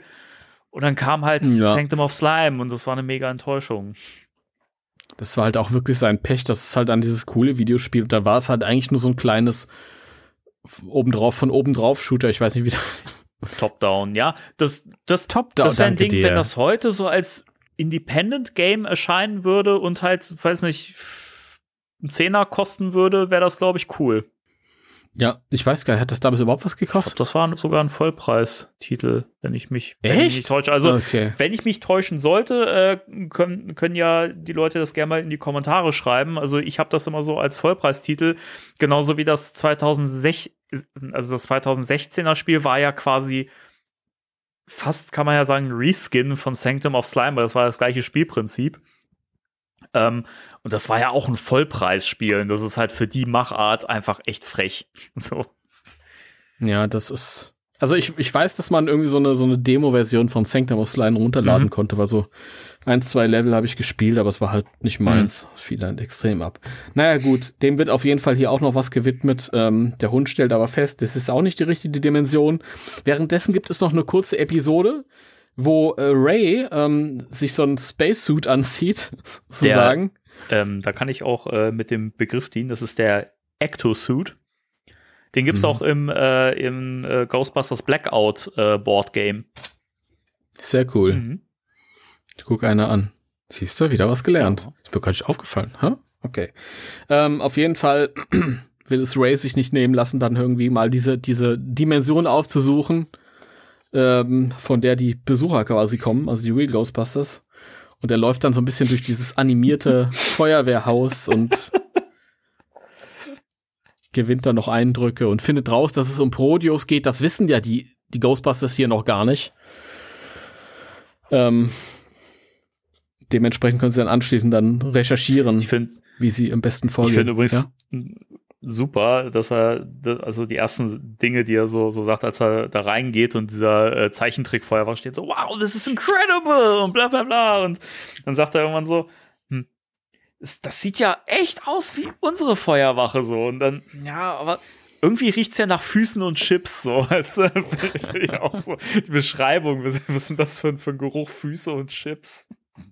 ja, aber Egon sagt doch dann, ja, das ist Slimer. Ja, stimmt. Und, und der andere Egon meint, hä, Slimer? Ja, das ist der Spuk aus dem Sedgwick. Was? Ihr habt den benannt? das ist auch so geil. Was ich auch schön finde, ist, ähm, die äh, IDW, also die Film-Janine, hört sich ja dann selber. Ja, Ja, und sie sagt dann, ich, so klingt meine Stimme ernsthaft. Und die beiden anderen, ja, kommt drauf an. Äh, kannst du mal schreien? Ah, Herrlich. Ich finde Ja. auch übrigens schön, das haben wir noch gar nicht erwähnt, der, also der erste Moment, als die, die Real Ghostbusters ja in der, in der Filmfeuerwache ankommen. Und da ist ja Slimer noch in diesem, in diesem äh, Untersuchungstank drin. Ja. Und sie denken ja, das ist ihr, äh, ihre Version von Slimer und Ray versucht ihn ja dann irgendwie da ra rauszuholen und dann bemerken sie erst, wow, der ist ja ein bisschen gruseliger und brutaler als äh, ihr eigener Slimer. So. Finde ich auch schön, die Szene. Ja, es ist auch sehr äh, sozial von dem, von dem Slimer, dass er sich irgendwie mit dem Rücken dann so ihnen zuwendet, erst damit sie bloß nicht sehen, dass es ein anderer Ja, ist. stimmt. Ja, ist lustig. Ja, ja. Ja, was haben wir denn noch? Ray kommt zurück. Faszinierterweise. Und ähm, Da wird er ja auch von, von Egon darauf äh, hingewiesen, dass er den, den äh, Suit bitte verbrennen soll, nachdem er von dem Zeichentrick-Slimer vollgeschleimt worden ist. Ja, ich würde es ja äh, bis zum geht nicht mehr analysieren, aber wenn er meint, Oh, gut. und da, und da gibt's ja noch ein sehr schön, ein sehr schönes, einen sehr schönen Spruch von Peter, als äh, der Film Ray in diesem vollgeschleimten Suit dann aus diesem Portal tritt und sagt, Well, hey there, Ray. Why are you drippings with goo? Also im Deutschen wäre es halt, warum droppst du so mit diese Glimmer gewesen? Fand, da habe ich, da hab ich echt gelacht. Fand ich so gut. Und Ray, I'm so not in the mood right now. Bin grad nicht in Stimmung, Alter. Finde ich sehr schön. ja. Na gut, dann äh, kommt der Hund und findet dann das richtige Universum quasi und die Geisterjäger versuchen ihn erst festzuhalten, weil ja, sie haben ja diese, diese Fangeinrichtung. Wenn einer ruft, I love the Red Sox, Ja. dann öffnet sich diese, diese Falle im ersten Stock oder wo das da ist. Und der Hund ist allerdings zu stark, um eingefangen zu werden, aber wird kurzzeitig festgehalten, bis er dieses, diese ähm, Maschine zerlegen kann. Und dann kommt Kylie mit dieser Megatrap oder was das ist, die so ein bisschen an die Extreme Ghostbusters Falle angelehnt ist, die auch im allerersten Band schon zu sehen Ja, war. vor allen Dingen ist die, sieht die halt exakt so aus wie die, ähm, wie das äh, Fallenteil, das die Actionfigur von Kylie in der Deluxe-Version auf dem Rücken hat. Das stimmt. Die sieht exakt genauso aus. Das stimmt. Ja, und sie hat dann Glück im Pech und landet dann quasi direkt unter dem Hund mit dieser Falle und macht dann nur noch auf den Knopf hauen und der Hund wird eingefallen und das Bild sieht irgendwie verkehrt aus, das darauf folgt. Ich weiß nicht warum. I don't know. Ja, ja, ich musste da auch äh, an irgendwas denken, was ich mal irgendwo auf so einer nicht ganz so seriösen Seite gesehen habe. Da bleibt halt viel Asche über. Mhm. Ah, viel weiße Asche. Also ich finde es gut, dass sie das äh, auch nochmal hier in der Sprechblase klarstellen, dass das Asche ist. Ja, Why are you drippings with goo? oh Gott. Ja. Ja, und dann kommt halt auch der Prodius. Genau. Was man dazu auch noch sagen muss, äh, das ist ja auch noch äh, später für die Comics wichtig, zumindest für das äh, Annual, was danach kam mit äh, dem Sandman, äh, dass äh, durch den Kampf mit Proteus oder Proteus oder Proteus, wie auch immer, ähm, die Feuerwache ziemlich zerstört wird. Das stimmt. Also der richtet ordentlich Schaden an. Also er ist, als er auftaucht, steht er ja auf dem Ecto 1 drauf und der Ecto 1 geht schon bös irgendwie in die Mhm. Knie. Weil der Typ ja wirklich riesengroß ist und ähm, die Ghostbusters laufen die Treppe hoch und dann knallt er halt auch einfach mit dem Kopf dann da so durch Ja. und ist dann, dann nehme ich dem Kopf mit seiner, er boxt dann mit seiner Faust durch und drückt den, den riesigen Schädel dann da durch. Also sie nimmt schon ordentlich Schaden, ja. Ich, ich glaube, Janine schmeißt doch mit einem, mit irgendwas Kleinem nach ihm. Ja, das ist dieser, diese, sie hat doch so eine goldene, so einen goldenen Wal oder sowas, so eine kleine Figur irgendwie immer auf Ah, dem ja. Tisch stehen, das schmeißt sie. Also so habe ich es zumindest ist- auf dem Bild erkannt. Äh, ja, und da sagt sie, das habe ich nicht durchgedacht. Das Ja. ist aber wirklich, was hat sie sich gedacht in dem Moment, ja? Was? Und er schickt sie dann halt einfach mal so nach Tokio. Ja. Janine und Kylie. so, weg mit euch. Ist auch lustig. Ja, wo man übrigens links neben Kylie, Mr. Miyagi und Daniel Sun sieht. Ja, das stimmt. Das konnte er sich nicht verkneifen, das war. Und ich will nicht wissen, wie viele Anspielungen das noch ähm, hier sind. Ja, im Ghostbusters Wiki kannst du mal gucken, da gibt's noch so diverse äh, Anspielungen an Figuren, die werde ich jetzt hier nicht alle aufzählen, sonst sitzen wir morgen noch Also, hier. Der eine Typ, der neben Janine, rechts neben Janine steht, der mit dem breiten Grinsen, der erinnert mich an irgendjemand. Also der ist auch irgendwas. Also das mal, ich, ich, ich guck mal parallel. Ähm, Ja.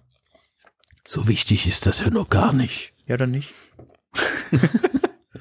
Naja, okay, und die Ghostbusters haben natürlich Proteus jetzt nicht viel entgegenzusetzen. Sie können ihn mal kurz festhalten und dann zeigt er ihnen diese Zukunftsversion. Man sieht halt irgendwie verschiedene Real Ghostbusters, also Geister aus Real Ghostbusters Episoden, die dann noch kommen in späteren Staffeln. Ähm, und für die ähm, Film- beziehungsweise Comic Ghostbusters sieht man halt irgendwie so ein paar ähm, Vorschaubilder oder Panels für ähm, International, für die International Comic-Reihe, die dann anschließend kommt. Und den Sandman, der im nachfolgenden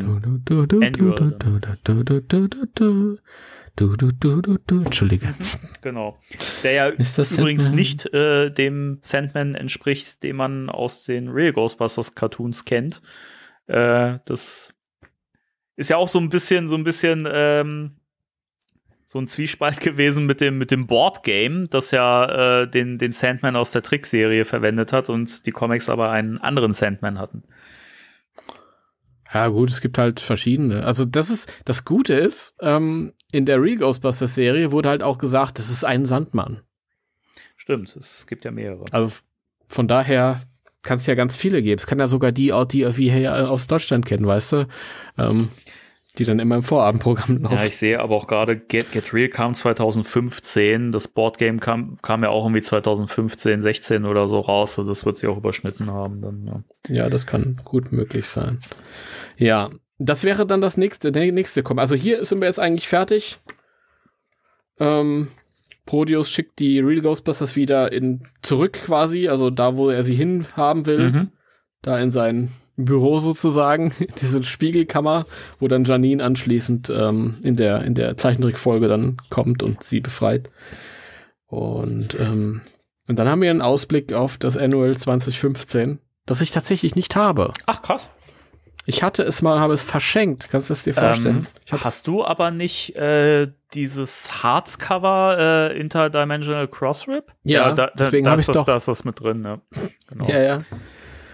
Ähm, ja. Ist, eine Sache, die ich noch erwähnen wollte. Im letzten Panel ähm, sieht man, ähm, also man sieht ja auf der letzten Seite, dass äh, Janine und Kylie bei der US-Botschaft äh, in Tokio äh, anscheinend sitzen. In Tokio? Ja. Ist das Tokio? Bin mir gerade nicht sicher. Ja, ich würde jetzt sagen, das ist Tokio. Also das vorhin ist auf jeden Fall. Und äh, da halt drüber reden, äh, wie sie sie wieder zurückschaffen können und so in die USA. Und im, im letzten Panel siehst du in der Glasscheibe eine Spiegelung von einem Geist.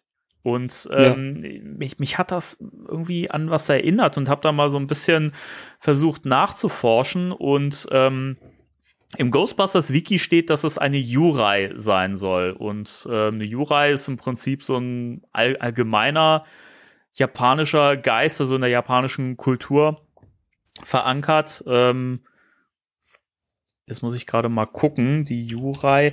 Was, was, was mich da ein bisschen irritiert hat, war, ich bin mir nicht sicher, ob es wirklich eine Jurai sein soll, weil das sehr allgemein gefasst wäre. Mich hat dieses fette Grinsen im Gesicht irritiert. Und ähm, da fiel mir ein, dass ich mal so einen Creepypasta-Podcast gehört habe. ähm, den, oder einen Grusel-Podcast, den wir beide mal gehört haben. Ich komme gerade nicht mehr drauf, wie der hieß. Aber da gab es mal so eine, ähm, so eine Legende mit so einem, mit so einem japanischen weiblichen Geist, der erst immer mit so einem verdeckten, also mit einem Mundschutz oder einem Schal vor dem Gesicht auftaucht und total hübsch ist und so. Und dann irgendwann ähm, diesen, ja, diesen ja. Mundschutz herunternimmt und man sieht, dass es, dass das Gesicht so aufgeschnitten ist, also sie so grinst quasi so fies. Das hat mich eher daran erinnert. Ich komme gerade nicht mehr drauf, wie das heißt. Ich habe es jetzt hier leider auch blöderweise vorhin wieder zugemacht, den Tab, wo ich das drin hatte. Ich finde es jetzt gerade auf die Schnelle nicht mehr. Aber ich bin mir wirklich nicht sicher, ob das jetzt eine Jurai sein soll, weil die habe ich, da habe ich keine Darstellung gefunden, wo die so grinst. Das, das, wird, das wird mich mal interessieren. Es gibt so, ich habe hier so Fanart gefunden, da sieht man die Jurai, die so, die so evil grinst, aber weiß ich nicht. Also mich hat das eher an diese, diese Legende oder ist es eine Creepypasta? Ich glaube, es ist sogar eine richtige, so ein Mythos. Das war auch mal Thema bei Hoaxilla. Kitsune. Ja, irgendwie sowas, ja, genau. Das Lustige, ich habe ja bei Google einfach eingegeben, japanischer Geist, breites Grinsen und da war Jurai als erstes, was angezeigt Mhm. wurde. Seele der Unterwelt, bla bla bla bla, Kitsune. Kitsune. Mhm, mhm. Ja, ich glaube, das ist nicht. Also das, also das, das würde, also ich will, wollte das jetzt nicht hier so, so strecken, ne, aber ähm, mir fiel das halt so auf. Ich dachte mir so, es kommt mir irgendwie so, irgendwas erinnert mich das und mich hat dieses, äh, dieser, dieser Eintrag im, im Ghostbusters Wiki nicht so zufriedengestellt, weil ich dachte, das kann doch nicht einfach nur eine Jurai sein. Also das, weiß ich nicht. Dieses böse Grinsen, das, Ich, Ja. Ich dachte erst, das ist einfach nur eine Anspielung auf irgendeinen Geist, der in irgendeiner Folge wieder vor. Mir es sah so ein bisschen aus wie äh, in dem in dem in dem Dach in der Dachbodenfolge unterhält sich Peter mit einem mit einem ähm, Kleiderständer. Der sieht auch so ein bisschen so aus. Wobei du mit Sicherheit hier recht haben oder die die Wiki recht haben wird, ähm, dass das halt irgendwie eine Anspielung auf was Japanisches ist. Wobei ich das halt dann auch irgendwie seltsam fände, weil dann eine Tür aufgemacht wird, die dann nicht mehr aufgegriffen wird. hm. Die sind ja später noch mal in Japan Und da kommt ja auch nichts in der Richtung. In Ja. der, Im Rahmen der International-Serie äh, gibt es so eine kurze Episode in Japan. Ja, ich glaube eher, dass das so als äh, Abschlussgag irgendwie gedacht war und wahrscheinlich dann einfach nichts mehr draus gemacht wurde. Also ich glaube nicht, dass das jetzt spezifisch was, was aufmachen sollte. Aber äh, ja, ist auf jeden Fall immer interessant, wenn man da so ein bisschen die sich mit den Backgrounds mal so beschäftigt und mal guckt, wenn, was ist denn das da, was man da im Bild sieht und da muss man halt auch wieder sagen, so auch ähm, Get Real sprüht halt vor, vor Anspielungen und Verweisen auf, auf äh, Real Ghostbusters Folgen, auf ähm, die bisherigen Comics von IDW und so. Und es macht halt richtig, richtig Spaß, wenn man das liest. Was du sagst. Jetzt ist ja immer noch, ähm, wie, wie, also äh, ab, abschließend, wie, wie findest du denn, fügt sich das ein? Also findest du das gut gelöst mit äh, dem Comic, mit der Geschichte, wie das die Folge erweitert? Oder ähm, Also, ich finde sowohl die Folge an sich, wie auch den Comic für sich, wie auch das Zusammenspiel brillant. mhm. Also es gibt für die Folge, für den Comic und für beides als Ergänzung gibt das für mich eine, eine volle Punktzahl, finde ich super. Ich, Ja. Großartig. Ist auch ein Kunststück, dann einfach so eine Folge zu nehmen und dann halt zu gucken, wie können wir da irgendwie was draus machen oder wie können wir da mehr. Hat sich natürlich hier angeboten, aber das ist auch so, so wirklich, ist ja nicht irgendwie holprig, dass man denkt, ah, okay, ja, hm, sondern es passt halt einfach. Ja, total. Also da hat man sich wirklich die passende Folge rausgesucht für. ja. Und ähm, es ist natürlich hier auch so, ich, ich finde, der Comic erweitert es auch ganz schön, weil es halt diesem, diesem Prodeus einfach auch nochmal mehr Background gibt und den noch ein bisschen, weiß nicht, ein bisschen nachvollziehbarer macht. Wa- Was macht er denn da? Warum macht er das und so weiter? Und das, das, das finde ich auch schön, dass der ja auch nochmal ein bisschen mehr Background bekommt. Also bei den IDW ähm, Geistern, gerade bei den größeren, habe ich oft das Problem, dass die sich so feiern, so Klischee-Bösewicht-mäßig. Ähm, bei ihm ist es aber äh, was anderes, bei ihm passt es. Mhm. Weil er eben dieser, dieser, ähm, ja, ich bin's, Ja. ja, dieser äh, Superman. Und ähm, es ist extrem selbstgefällig, das, das mag ich halt auch. Also von daher, ja, ja, sehe ich auch so wie du. stimme dir zu. Nee, also das ist wirklich gerade nach dem, nach dem, also das folgte ja direkt auf das äh, Turtles Crossover. Und ähm, da haben wir ja auch schon im Podcast, als wir darüber gesprochen haben, gesagt, ja, hat viele gute Momente, auch grundsätzlich gute Ideen und so weiter, aber so insgesamt ist es halt keine richtig gute Story, weil, also, also die Story ist halt sehr, sehr dünn. Und ich finde das halt schön, dass, dass das hier allein dadurch, dass es eben in diese Folge, in diese Real Ghostbusters Folge eingewoben ist, ist es schon irgendwie mehr Inhalt. Und es passiert aber auch mehr irgendwie, obwohl das nicht die ganze Zeit Action bietet, sondern es ist ja eigentlich größtenteils von den Dialogen getrieben, der verschiedenen Ghostbusters-Versionen miteinander, wie sie interagieren. Das ist total gut geschrieben. Und dann hast du halt parallel diesen Strang, wie Proteus eben versucht, die Ghostbusters zu finden und dieses, dieses mit diesen Universen, diese Anspielungen und diesem Multiverse und so. Das ist so cool, weil es aber auch in so einem kleineren Rahmen trotzdem passt. Das ist nicht so Marvel-mäßig aufgeblasen, sondern, oder DC macht das ja auch, also in den Comics zumindest, sondern es findet hier so im kleinen Rahmen statt. Und das finde ich cool, weil es trotzdem immer tonal total Ghostbusters ist und äh, irgendwie, äh, ja, halt nicht so aufgepumpt ist. Ja, genau. Ja, ich, bei dem Turtles ist es was anderes gewesen, weil hier habe ich halt als Ghostbusters-Fan habe ich halt das volle Programm. Ja, bei den Turtles ähm, hast, den kannst du wahrscheinlich auch mehr abgewinnen, wenn du die komplette äh, Comicserie kennst, zumindest bis zu dem Teil, wo es dann irgendwie passt. Aber ich kann halt mit diesem mit diesem Gegner nichts anfangen aus dem Turtle-Comic. Und ähm, ich finde das irgendwie viel spannender, wenn hier diese beiden Versionen, die ich beide sehr, sehr mag, aufeinandertreffen und dieses Zusammenspiel von Figuren, die eigentlich derselbe Charakter sind, aber sie sich trotzdem immer ein bisschen in ihrer Darstellung unterschieden haben. Und hier wirklich jede Figur, das ist ja auch ein Kunstwerk, wirklich halt auch getroffen wird von der Schreibe.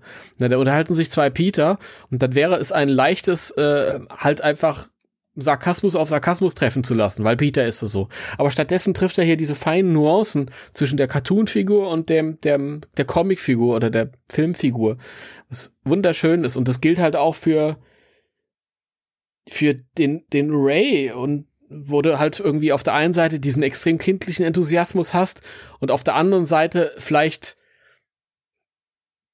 wie denn derselbe Figur, aber vielleicht so ein bisschen älterer Bruder mäßig halt, also ein bisschen gesetzter, dasselbe, Ja. aber in etwas gesetzt und es passt irgendwie sehr sehr schön, finde ich. Ja.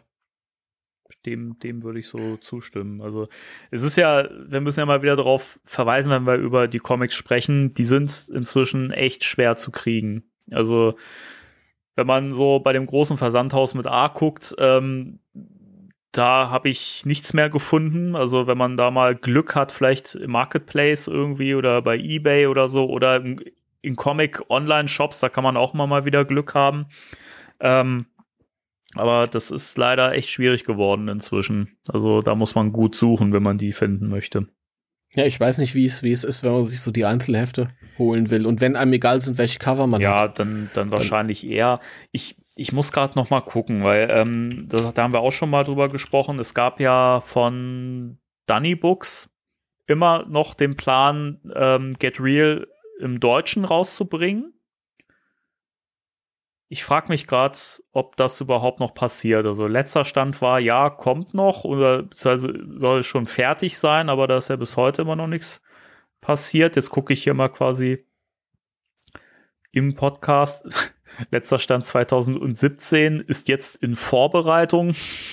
Ja, da kommt nichts mehr. Ja, ich weiß nicht, ich habe auch das Gefühl, dass das wahrscheinlich auch wegen der äh, IDW-Lizenz, die ja wahrscheinlich, vermuten wir ja, nicht mehr vorhanden ist, glaube ich, wird das eh immer schwieriger. Also ich, keine Ahnung, kann mir das nicht so richtig vorstellen, dass da noch was in der Richtung kommt. Ja. Hm. Also ich, ich werde das mal, mal nachreichen, wenn ich da noch irgendwo was zu finden sollte. Wenn da was kommt, dann können wir ja noch mal drüber reden. Aber momentan ist da noch nichts weiter passiert. Jo. Naja, nun gut. Ich weiß nicht, wie du das siehst, aber ich bin jetzt auserzählt. Ich habe fertig. Also wenn du das sagst, dann sehe ich das auch so, dass du auserzählt bist. Ja.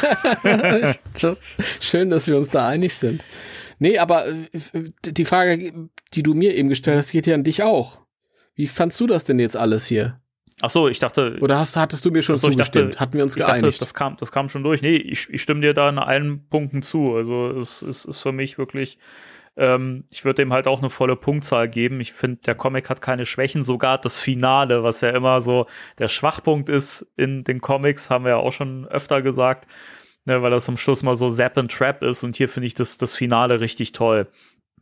Als der für die Filme Ja. Ghostbusters auch so ein bisschen offen bleibt und ähm, du ja eben diesen Moment hast mit Winston, der dann noch irgendwie hinterher will und sagt, nee, wir können hier niemanden zurücklassen und sowas, ne? Und, ne, und Mhm. äh, Ananki oder Anke dann sagt, naja, woher willst du denn wissen, ob das für die so ausgeht, so schlecht und sowas, Das- ne? Und das passt schon, vertrau mir. ja, ja. Und ich finde das toll gemacht. Also, das ist toll geschrieben. Durchweg. Die Dialoge sind toll. Da sind so viele Gags drin, wo ich so dachte, wow, es ist so gewitzt geschrieben. Und was du auch schon gesagt hast, die Charaktere sind so gleich und trotzdem unterschiedlich. Und die, genau diese Nuancen zu treffen, ist echt eine Kunst. Also, ähm, das hat äh, Eric Burnham wirklich fantastisch geschrieben. Und äh, deswegen, also, das ist äh, echt so ein, so ein Highlight in dieser ID. W-Reihe Ja. oder in diesem Run, würde ich sagen. Das stimmt, ja, das ist wahr. Und es, es wird, es wird jetzt, äh, es hält sich jetzt auf konstant hohem Niveau ab dann. Man könnte ja auch meinen, irgendwann ist mal so durch mit Schreiberei. Mhm. Das ist ja jetzt schon ein später Zeitpunkt in der Reihe. Aber jetzt kommt ja International und das ist ja, finde ich, die beste Storyline Ja. irgendwie, die jetzt kommt. So viel vorweg Ja, wir gesagt. müssen mal gucken, wie wir das machen, ob wir jetzt quasi nächstes Mal das äh, Annual allein besprechen oder ob wir das quasi mit einweben oder so. Also müssen wir mal schauen, wie wir ich glaube, wir, wir können das allein besprechen. Guck mal auf die Uhr, also wie viel wir, wie lange wir jetzt schon aufnehmen. ist, äh, wir bringen es auf jeden Fall auf unsere Laufzeit. Okay. Wir können ja drumrum dann noch so ein bisschen Infos zu Sandmännern Zu und Sandmännern. Sandmannmythen Und äh, zum, streuen. zum oder so. Sandmännchen. Ja. Sandmann, Der- lieber Sandmann. Genau. Nee, also das vorweg, der, der Sandmann, so wie er jetzt hier im Comic porträtiert äh, sein wird, wenn wir es besprechen, das entspricht eher so den, den, der Folklore Mhm. als all das, was wir so aus dem Vorabendprogramm kennen oder aus dem Real Ghostbusters. Ja, stimmt. Die Comics, die schöpfen eher aus so äh, echten Mythen und äh, Folkloren und so. Das finde ich auch mal ganz Ja. cool. Okay, Gut. dann sind wir durch. War schön. Das ist gut, die Brötchen sind gerade fertig. Äh, der Gag wird auch nicht alt, ne? Genauso wie die Brötchen. Ich möchte mich an dieser Stelle übrigens bedanken an alle, die bis hierher gehört haben. und an alle, die äh, immer bis zu diesem Zeitpunkt hören. Und ihr seid wirklich großartig. Wirklich. Oh, wirklich. schön. Ja. Also das geht natürlich auch von meiner Seite aus, also auch von mir vielen Dank an der Stelle. Ist ja nicht selbstverständlich, dass man zweieinhalb Stunden Gelaber von den alten Säcken hier durchhält. Wobei der eine älter ist als der andere. So, jetzt ist aber Ah, gut. Dann äh, Ich bin hier raus. hoffen wir natürlich, ihr hört auch nächstes Mal wieder zu. Bis dann. 3, 2, 1. Tschüss.